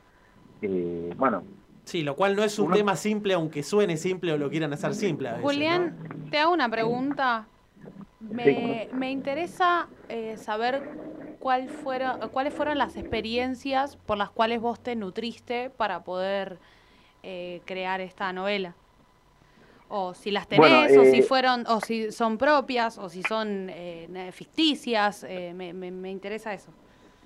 Mira, eh, sí, las fuentes son de infinitas, se podría decir. O sea, yo leí muchos expedientes judiciales de los pibes, Sí. lo, lo seguí. de cada tema, cada temática que, que abordaba, ¿no? Trataba de, de leer hasta el hartazgo, ¿no? O sea, leía no solo sobre la delincuencia juvenil, la vida en las cárceles, violencia policial, tortura en las comisarías, el narcotráfico, la vida en los asentamientos populares, la religiosidad popular, eh, la- las distintas temáticas, bueno, el mundo del rap, ¿no? Tuve- me- leí muchos libros de gramática, estudiaba los pibes todo el día, estaba todo el día viendo batallas de freestyle, le- eh, estudiando su- sus biografías, ¿no? Porque, eh, entonces, eh, los relatos se construyen, bueno, mis propias vivencias personales, haber eh, estado o siendo parte de algunos eh, barrios o, o los contactos que he tenido, es- o sea, entonces es una suerte de aquelarre de historias, de personajes, de situaciones, algunas ficticias, muchas, en realidad, la mayoría de, los- de todo lo que cuento es real. O sea, mucha gente me dice, che, esto es demasiado. Digo, mira, esto es de verdad, esto pasó de verdad. Claro.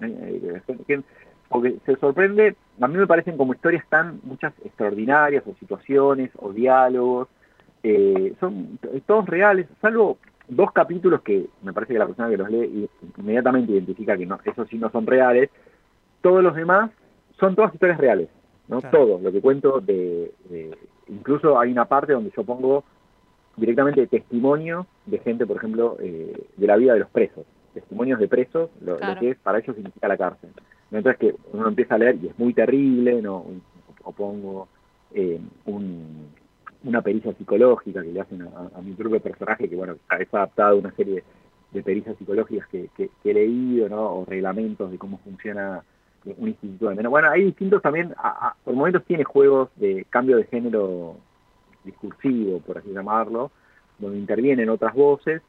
Eh, entonces, bueno, todo esto se, se entremezcla. Uno puede decir, es todo 100% ficción, porque aparte de las frases que, que- que- van ap- apareciendo, son eh, muchas frases, no sé, puede haber una frase desde Aristóteles, eh, Platón, Schopenhauer, a eh, Natalia Oreiro, Damas Gratis, ¿no? Los. Redondos, porque son frases que uno que eh, por ahí uno las puede reconocer enseguida o no. Si uno no las reconoce, no pasa nada, porque el, el relato sigue, pero uno se siente más cómodo cuando dice, ah, esta, esta frase, eh, eh, como que cuando uno la, la reconoce o le gusta cómo, cómo funciona, se siente más cómodo.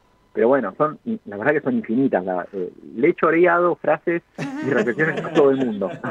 No, no, no hay, eh, a- creo que autor, eh, cantante, eh, grupo, que no, no le haya robado eh, alguna reflexión. A veces lo divertido es encontrarlas, a veces no, a veces no, pasa nada. Eh, hay- hay- pero bueno, ese es también un juego que es un recurso propio del rap, ¿no? Citar frases, ¿no? Yo te- dijera, vivir solo cuesta vida. Bueno, ahí te das cuenta que eh, ellas, para que no los conocen los jóvenes, eh, millennials, es una frase de los redondos, no muy conocida. Bueno, eh, no importa si la reconoció o no, es una linda frase. ¿no? Claro, O sí, sí, el totalmente. lujo- El, lujo de vulgaridad, bueno, es una frase de los redondos. Eh, No, pero es- es la muerte algo- es tan, tan segura de vencer que nos da toda una vida de ventaja. Bueno, Claro, la sí. renta, no sé. No, yo te iba a decir que es, es tal cual, es algo muy propio, yo creo que de, la curiosidad, ¿no? También eh, propia tuya y de, de la capacidad que tenés de integrar diversos saberes, ¿no? Incluso eh, para los que no, no conocen, Julián, eh, como trabajos prácticos nos hace integrar varios textos, que de hecho me salvó, que tiene uno ahí guardado mío, hay que decirlo, pero nos hace integrar varios textos en uno como para poder sacar una síntesis, porque de la síntesis del conocimiento, de lo que hay ya preestablecido, uno puede sacar nuevas conclusiones y hacer nuevos trabajos, hacer nuevas cuestiones. Y la verdad que esto es algo que promete mucho. O sea, eh, si nos querías vender el libro, nos lo has vendido muy bien, te digo. Sí, sí, es, compro. impresionante. Bueno, hay, eh, hay que decirlo. bueno, que después de- lo leen, Sí. eh, me, me tienen que llamar para que lo charlemos y lo discutamos, de que me, me den sus Total. impresiones. Dale, Sí, totalmente. obvio. supuesto. Yo tengo acá abierto tu, eh, tu Twitter y bueno, en el Twitter de Julián van a poder encontrar que está el link a Mercado Libre. En el Mercado Libre lo pueden buscar directamente. El libro es de Ediciones Continente y se llama Rap de vida de un pibe chorro. Así que bueno, a buscarlo porque como podrán ver es más que interesante, ¿no? Muy, me gustó mucho. No, Fede- no sé, Fede, si te quedó algo colgado. No, yo la verdad no quería interrumpir para nada porque eh, escucharlo a Julián siempre es un placer. Creo que es uno de, de los mejores docentes que tiene la Universidad Sí. Nacional de Avellaneda en materia de economía. Su grado de erudición, su grado de, de- no- solamente en el campo de la investigación, sino también en el campo del arte y en el campo de la comprensión de la problemática eh, humana y social. La verdad, Julián, aparte a mí, Julián, por ejemplo, voy a contar una anécdota, ¿no? Sí, Julián, te estás escuchando, ¿no? Sí, sí, sí, sí, ¿Sabe- sí, atentame. A ver, me, me estoy atajando porque es algo que termina. ¿Qué ¿Saben- contará? Saben, saben que eh, yo un día digo, bueno, voy a hacer el doctorado, arranco con esto. Y nada, la Universidad Nacional de La Plata agarra mi proyecto de tesis doctoral, me lo cortaron en 50 pedazos. Me lo destrozaron. Dije, uy, ¿qué hago? Porque yo en el campo de la investigación era. Todavía soy un novato, así que imagínense, Claro, en ese sí. momento era recontra re mil novato. Le voy a buscar a Julián y le digo, che, Julián, mirá, estoy sobre este tema, todo. No sé si a él le iba a gustar mucho, cosas por el estilo, pero eh, me dio una mano bárbara y gracias a él, gracias a él, gracias a Julián, que siempre le voy a estar eternamente en deuda por esto, gracias a Julián yo pude presentar mi proyecto de tesis doctoral, aprobar el proyecto de tesis doctoral, eh, pasar a la categoría de doctorando y Ujú. gracias a eso después pude terminar mi cursada años después Claro. con, con- bueno, pero igual Julián ya fumaba bajo el agua, lo que- con metodología de la investigación científica, epistemología, y es alguien que eh, todos admiramos muchísimo porque su trabajo y su dedicación hacia el campo del conocimiento, y ya no solamente hacia el campo del conocimiento, sino hacia el campo humanístico y de las artes literarias. Ujú. y, y- y, bueno, todo lo que escribe Julián siempre tiene un grado de complejidad que obligatoriamente tenés que elevarte vos para poder entender el nivel eh, de lo que está escribiendo. Ahora la intriga de esto es justamente que salió de lo, de lo clásico, ¿no? Lo que uno estaba acostumbrado a leer, de lo No, académico y siempre- demás, y de repente nos vamos a un género totalmente distinto, está muy bueno, la verdad que sí. Julián, una alegría escucharte como siempre y hoy tengo que desearte algo especialmente. Feliz Día del Economista. Y del Ah, estudiante, porque sigue estudiando con- Ah, todos los días. No, no, no, no. No hay conocimiento que vaya a saciarlo. No, no, no, no, no, no, no, es así, no hay, no, hay sector No hay de... posibilidad de que eso suceda. Yo hace rato que los quiero juntar a ustedes dos a jugar un té, No, así que... sí. Una anécdota, una anécdota. Julián, Julián se, se, eh, postuló al CONICET en su momento. Se postuló al CONICET. Ah, me acuerdo, terrible. Eh, eh, voy a contar una anécdota, es tremenda. El CONICET, Consejo Nacional de Ciencia y Tecnología, él se postula Bajo el macrismo, ¿eh? para iniciar su carrera de investigador. Y lo rechazaron. ¿Por qué? Porque fuego CONICET. Dijeron, usted No está apto, doctor Julián Sicari, porque está sobrecapacitado. Para el CONICET. No, no, ya está, listo, galáctico. O sea, galáctico. Después de eso, en una siguiente presentación, eh, vol- ingresó. Pero una cosa es que el CONICET te rechace porque vos no estás capacitado. Y Otra cosa es que te rechace argumentándote que estás sobrecapacitado. No, no, terrible. terrible. Julián, terrible. Una cosa impresionante. No, posteriormente se hizo justicia y hoy es un extraordinario, un extraordinario generador de conocimiento. Absolutamente. Así que bueno, Julián, muchas gracias por haber compartido este rato ahora con hoy. Ya se nos termina el programa, estamos, nos quedan 15 minutos, pausa, ¿viste? Y nos vamos. Así que te mandamos un gran abrazo, te agradezco de nuevo por estar acá y cuando quieras nos juntamos a hacer un tega acá con el equipo de la radio, a unas pizzas, algo, lo que sea. Total. Encantadísimo, sí, un planazo para mí. así que- Dale, dale, cuando puedan. Ustedes son las figuritas difíciles. Siempre Yo, sábados saben que puedo, así que eh, cuando quieran. un abrazo. Un abrazote Abrazo enorme. grande. Gracias por el llamado, chicos. No, gracias a vos, por favor. Bueno, hablamos con Julián Sicari, profesor de la Casa de Estructura Social Argentina. Ahora sí lo tengo presente, presentando su libro Rap de Vida de un pibe chorro. A comprar. Radio UNDAB, la voz de la comunidad universitaria de Avellaneda. Radio UNDAB. Multiplicando voces, multiplicando voces. Escuchalas. Radio UNDAB. radioundab.edu.ar La radio de la Universidad Nacional de Avellaneda.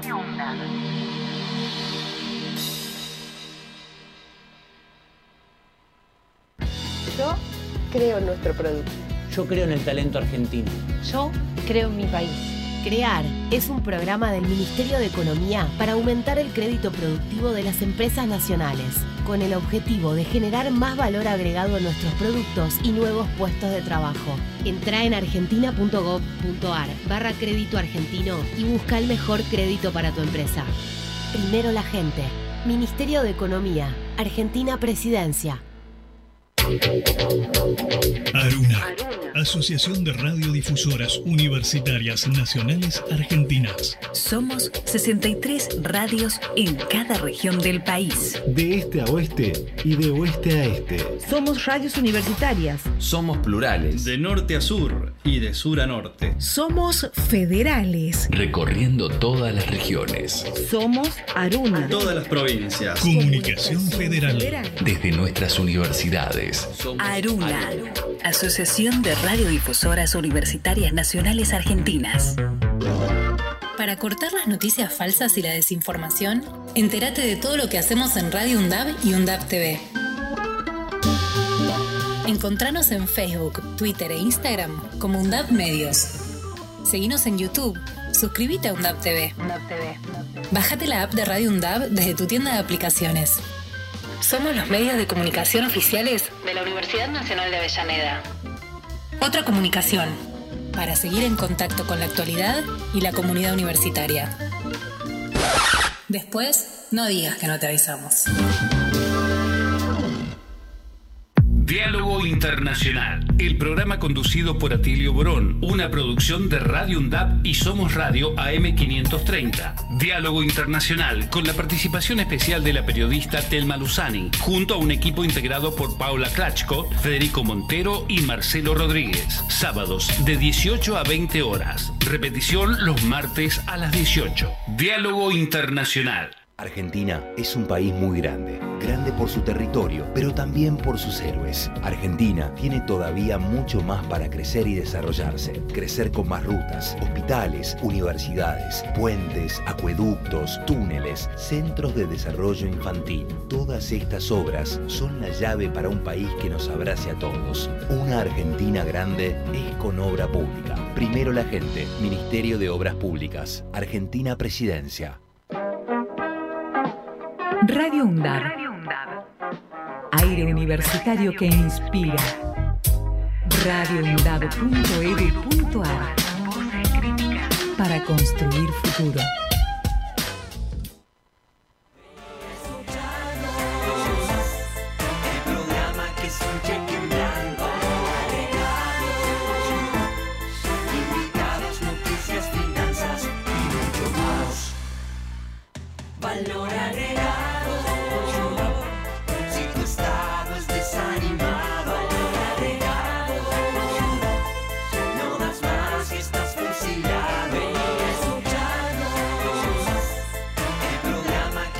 Continuamos con más valor agregado, nos quedan solamente 12 minutos. Hablábamos acá fuera del aire, sinceramente no- es una cosa que nos da lástima tener que cortar con Julián Sicari, porque es un tipo que te quedaría charlando, viste. Te atrapa, te envuelve. Claro, decís, bueno, pidamos una pizza, después sí, yo qué sé, preparemos un té, un café, Sí, viste. sí, sí, después- Escucharlo es un deleite. 6 de la Sí, mañana, otro café. Claro, y seguís así. Yo tenía esas conversaciones con mi tío, viste, también persona muy formada, hasta que duraba literalmente hasta el otro día. O sea, nos Claro. íbamos a comprar facturas a la mañana. Así que Total, imagínate. total, este, las da- mejores charlas. Sí, sí, charla total, Un absoluta. siempre. Así que la, la verdad que impresionante lo de Julián. Julián. Y bueno, en cualquier momento ya vamos por el libro ese que tengo ganas de comprarlo. Así que vamos a buscarlo. Sí, sí, sí, vamos a ir a buscarlo. Recuerden, en Mercado Libre está y también la página de Ediciones Continentes o si no en los links de las páginas de él, ya sea en Instagram o en Twitter. Vamos a compartirlo de las redes sociales de Valor. Sí, totalmente. Vamos a pasar los links para que puedan entrar y lo puedan comprar, que está, la verdad que muy bueno.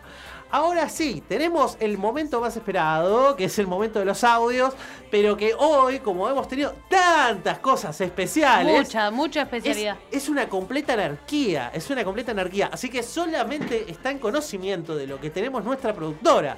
Acá Kate está en conocimiento de todo lo que tenemos. Tenemos varios audios, pero no sé cómo presentarlos. Es una ensalada de decime frutas. vos, claro, ¿cuál te gusta más? El que más te gustó, a ver. Eh, bueno, el que más me gustó fue el de tetas, que pasó con... Ah, hermoso. El sí, por favor. Ese es buenísimo. es- Escuchémoslo si podemos, Marquitos, porque es magnífico. Sí, sí. Le quiero comentar que con un di- sueldo de diputado, usted sabe que es bastante bueno, estoy calificando para recibir en la página de la FIP, estoy calificando para recibir el, el beneficio del IVA, estoy calificando para recibir el... el beneficio del IVA. Y la verdad que en el quit que figura en el CV de la Cámara de Diputados de la Nación, de diputado Tetaz, que es este, figura no incluido en la página de AFIP. Digo porque luego... Gracias, Luego con- muy pertinente la aclaración. Luego, con el acompañamiento mediático, la tapa de algunos portales y demás, in- se instalan cuestiones que no son realidad y la posverdad pasa a ser una, una, una prioridad. Y Después, Dirigido por Robert E. Wade. ¿Cómo le salió el tiro por la culata, eh? Eso, ¿ves? Instant Karma. ¿Viste que No, está el pero meme mira- Instant Karma? Es esto. O sea, la verdad que eh. Tetaz es, hace realidad esa frase, dice, la mentira tiene patas cortas. Claro, pero chicos, nadie del, del En el equipo. sentido más literal. En el sentido más literal, Martín Tetaz, la mentira tiene patas cortas. Del, del equipo de publicidad y marketing que tiene este señor, nadie le dijo, che, ¿por qué no nos fijamos primero? Porque no vaya a ser cosa que te carpeten en el momento. Claro. Bueno, paso. Pero el tipo se debe haber ocurrido y dice, ah, qué, qué genial, mirá si mando esta huevada. La mandó y instantáneamente lo prendieron fuego. Y encima moró, re contenta, pero disimulándolo, viste, muy seriamente. Muy pertinente la aclaración, diputado. Contenta, Moró, quería, él se quería poner en corpiño y revolear la remera. Sí, sí, sí, sí, sí, yo te No, el entiendo. tema- El tema, es que justamente ahí respondiéndote, Cande, el equipo que lo asesora a Martín Tetaz tiene el mismo coeficiente intelectual Claro. que él. ¿Qué Martín Sí, debe ser una joven de 25 años que es modelo, el otro que es eh, Instagramer de no sé dónde es ese. Yo la verdad, Martín le, mando un fuerte abrazo, como siempre, pero es, es- es raro, es raro. Tenido varias discusiones por Twitter con él, eh, en donde, eh, bueno, él me ha acusado obviamente de kirchnerista, con lo cual no es un gran descubrimiento. No. La pólvora, la pólvora. Claro, pero, eh, o sea, no, no vendrían por ahí sus mayores logros académicos, descubrir, ese, digamos, mi, mi- mi identidad política de alguna manera. No, ahora lo, Pero- que, lo, que hay que, lo que hay que reconocerle a este muchacho que tiene la cara blindada. Blindado, es, es- es un Es material. el hombre de la máscara de hierro. Es un don eso, ¿eh? Porque tenés don. que tener aguante para tirar cualquier fruta O y que te peguen y vos decirle, a mí no me importa nada, yo lo dije Con igual. puntas de diamante han logrado seccionar un pedacito chiquito, microscópico de la cara de él. Lo están investigando actualmente en la NASA para generar material para naves espaciales Claro. que estarían totalmente protegidas de la radiación solar, de todo. La O verdad, sea, la verdad que decir, es un metro cincuenta y uno con la cara más dura del mundo. Es sólido, es sólido. Digamos que el tipo es compacto, sólido. Así que muy bien. Bueno, eh, Martín Tetaz, eh, impresionante como siempre. La- Domado. La discusión que yo tuve con él siempre fue eh, que en Twitter dice una cosa, pero a los clientes le tiene que decir otra. Porque si a los, a los clientes le dijese lo mismo que dice en Twitter, estaría No, todo fundido. igualmente, miren una fundido. cosa, los economistas serios de la derecha, Martín Tetaz, Javier Milei, ya está, listo, paremos. Sí, no, está Ya para- Empezamos a seguir contando. Pero yo creo que una es la que regalan. fijo. Para mí, si no, no hay explicación de que les garpen. Una es la que regalan y otra es la que le cobran. O sea, la que No, cobran. La que cobran sí, es sí. distinta, es distinta Sí, que la que te ponen ahí pública. Así que bueno, ahí terminamos con el amigo Hay que, Martín te- Tetaz. hay que tener en cuenta quién es tu jefe. Tal cual, tal O cual. sea, si vos tenés un jefe como tuvo eh, Peluquín y tenés un jefe así, y bueno, la verdad que. O sea, digan lo que digan, mal no te va a ir. No, ya está, estás perfecto. Kate, ¿cuál es el siguiente? A ver. Este es algo un poco coso. Macri cri- criticó, criticó la baja de impuestos. Macri criticó la baja de impuestos. ¿Lo tenemos? O, eh, por la cara de Marcos me parece que. Sí, sí, está, está, está ahí. Vamos. Lo encontró Marcos. un- una baja de impuestos, eh, que es un mamarracho electoral, que va a acercar a Argentina a la hiperinflación, a- apoyarla eh, es un acto de irresponsabilidad, ¿no? El Estado no tiene que quedarse con el fruto de tu trabajo. En mi gobierno, los trabajadores no van a pagar impuesto a las ganancias. O sea, no, no, no, digamos, acá todos queremos una Argentina con un Estado no más aplastante, que, que se lleve al tamaño justo y necesario y que permita que los impuestos bajen para que se pueda producir, se pueda crecer y se pueda generar empleo privado, que es el futuro de la Argentina, no seguir inventando ñoquis en todas partes del país. Entonces digo, pues podemos, pero no podemos hacerlo a costa de ir a la hiperinflación, ya la vivimos, ¿no? Los que tenemos Mencionó canas. dos veces la hiperinflación. Le quería preguntar, ¿usted ve escen- escenario de hiperinflación? Absolutamente. El mayorista, 18%, lo leí mal ayer.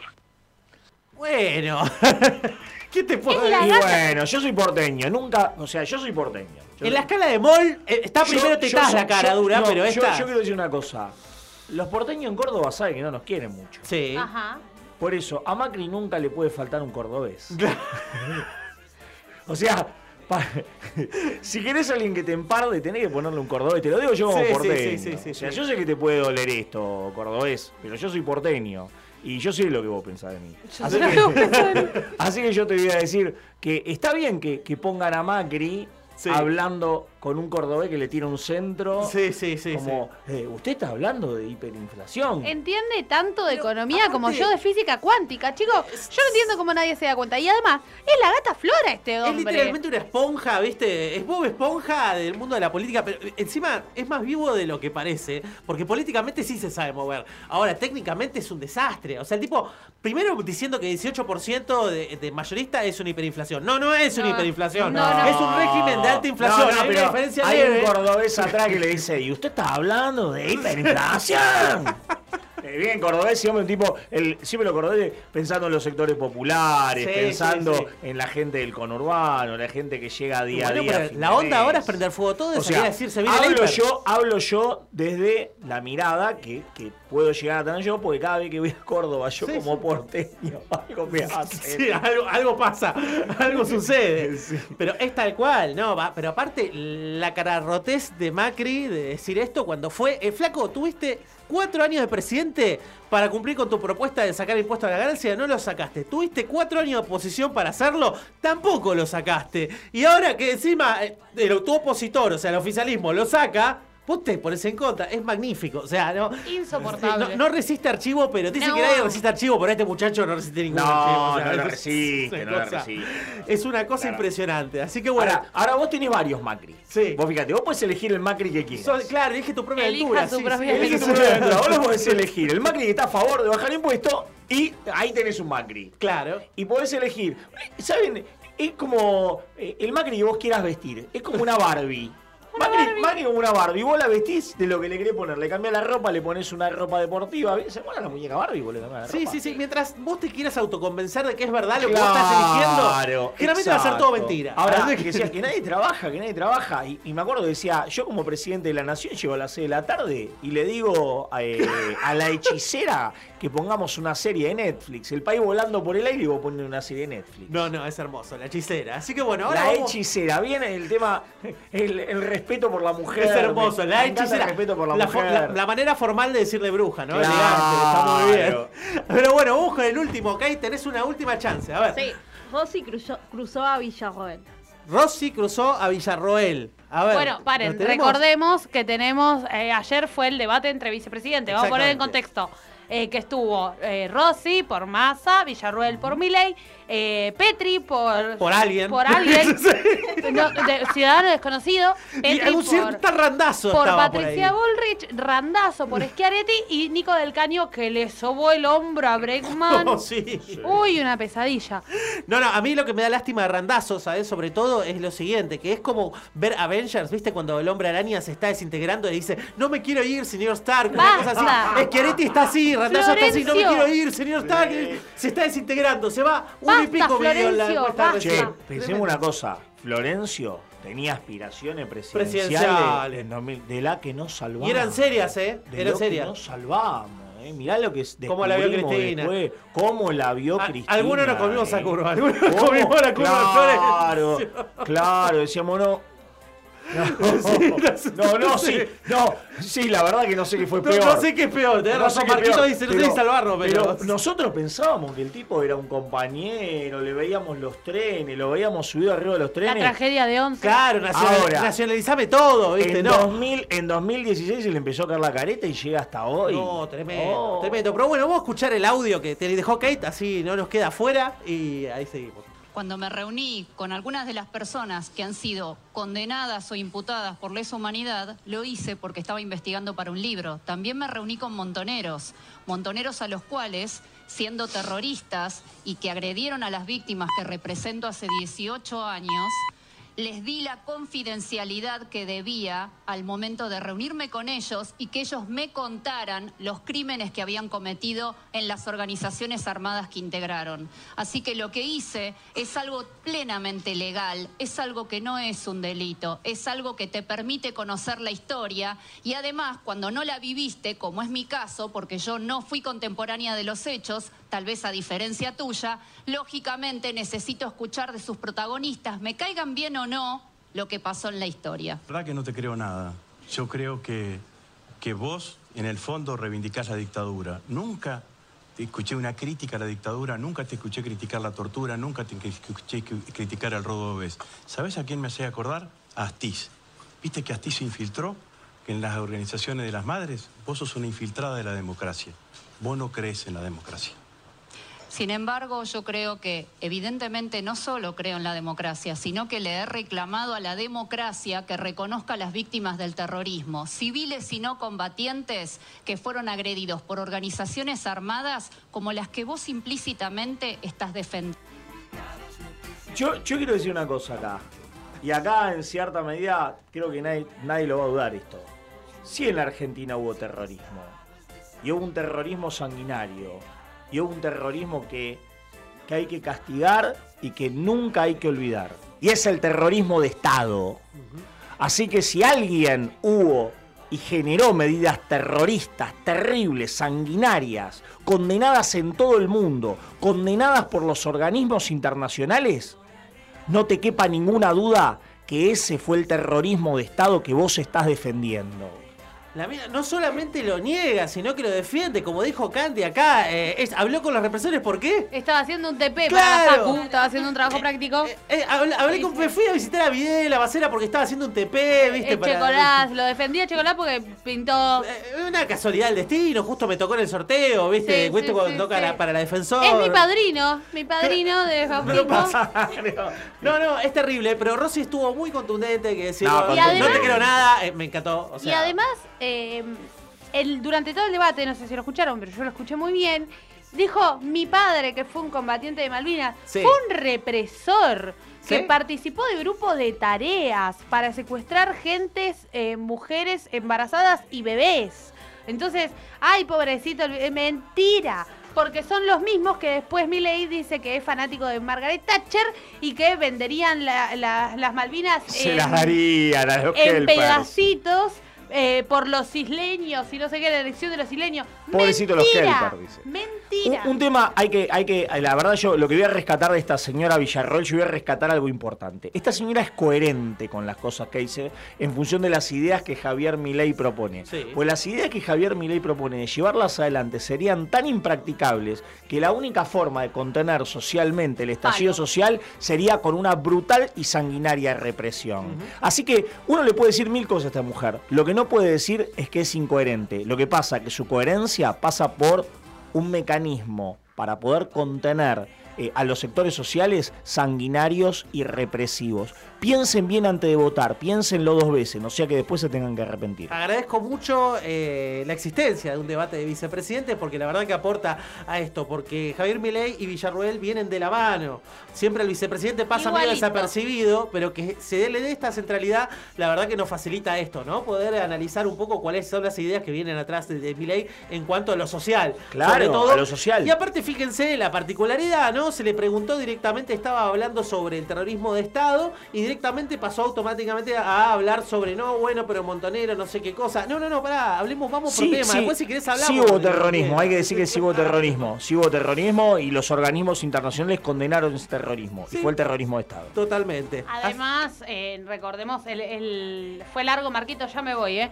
Pero fue largo, fue largo el debate eh, y entre otras cosas, además de defender genocidas, eh, eh, intentar proponer la baja de la inamputabilidad de los menores eh, y meterlos presos a los 14 años, también eh, dijo que no había que eliminar la ESI. O sea, Sí, sí, viene en una línea totalmente Retrógrada. retrógrada, en No, línea no. de derechos humanos, que nadie discute y que de pronto aparece esta gente Es la línea de los milicos. con una agenda totalmente... Hay una anécdota real y triste de los milicos que es que fueron a quemar libros, ¿viste? Cuando sacaban libros de la biblioteca. Sí. Y sacaron un libro y lo prendieron fuego. ¿Sabes por qué? Porque se llamaba la cuba electrolítica. No, Que es una cosa que se de ingeniería. Y los tipos dijeron la cuba, Cuba, viene la palabra Cuba, ya está. Chao. Al fuego, ¿viste? Una ridiculez así. Bueno, imagínate aplicado en el siglo XXI y con las herramientas del siglo XXI. Que, o sea, pones una cámara, digamos, poner un jartar cara en las cámaras y apareces. O sea, sería una represión brutal. Brutal. Pero bueno, con ese. eh, eh, bueno, con una expectativas buenas, porque escuchamos que Massa eh, va a salir primero por ahora en la provincia de Buenos Aires. Según No el diario vamos a cerrar. Falta, vamos que falta. Falta, tenemos cinco días de anuncios, un mes todavía para las elecciones. No- Nos morimos de ganas de cantarle. Vamos, Así a que decir, vamos a decir la verdad, sí, nos morimos. totalmente. Vamos a esperar un poco más, pero porque estamos en una radio universitaria y por lo menos tratamos de guardar el poco decoro que le queda a esta mesa. Cierta formalidad. Así que bueno, vamos a dejar en libertad a Marquitos, a quien advertimos que íbamos a terminar un poco más tarde.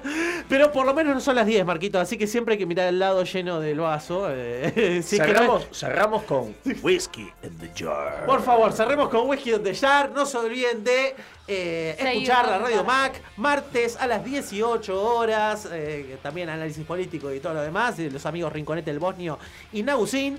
Y la semana que viene volvemos con más valor agregado.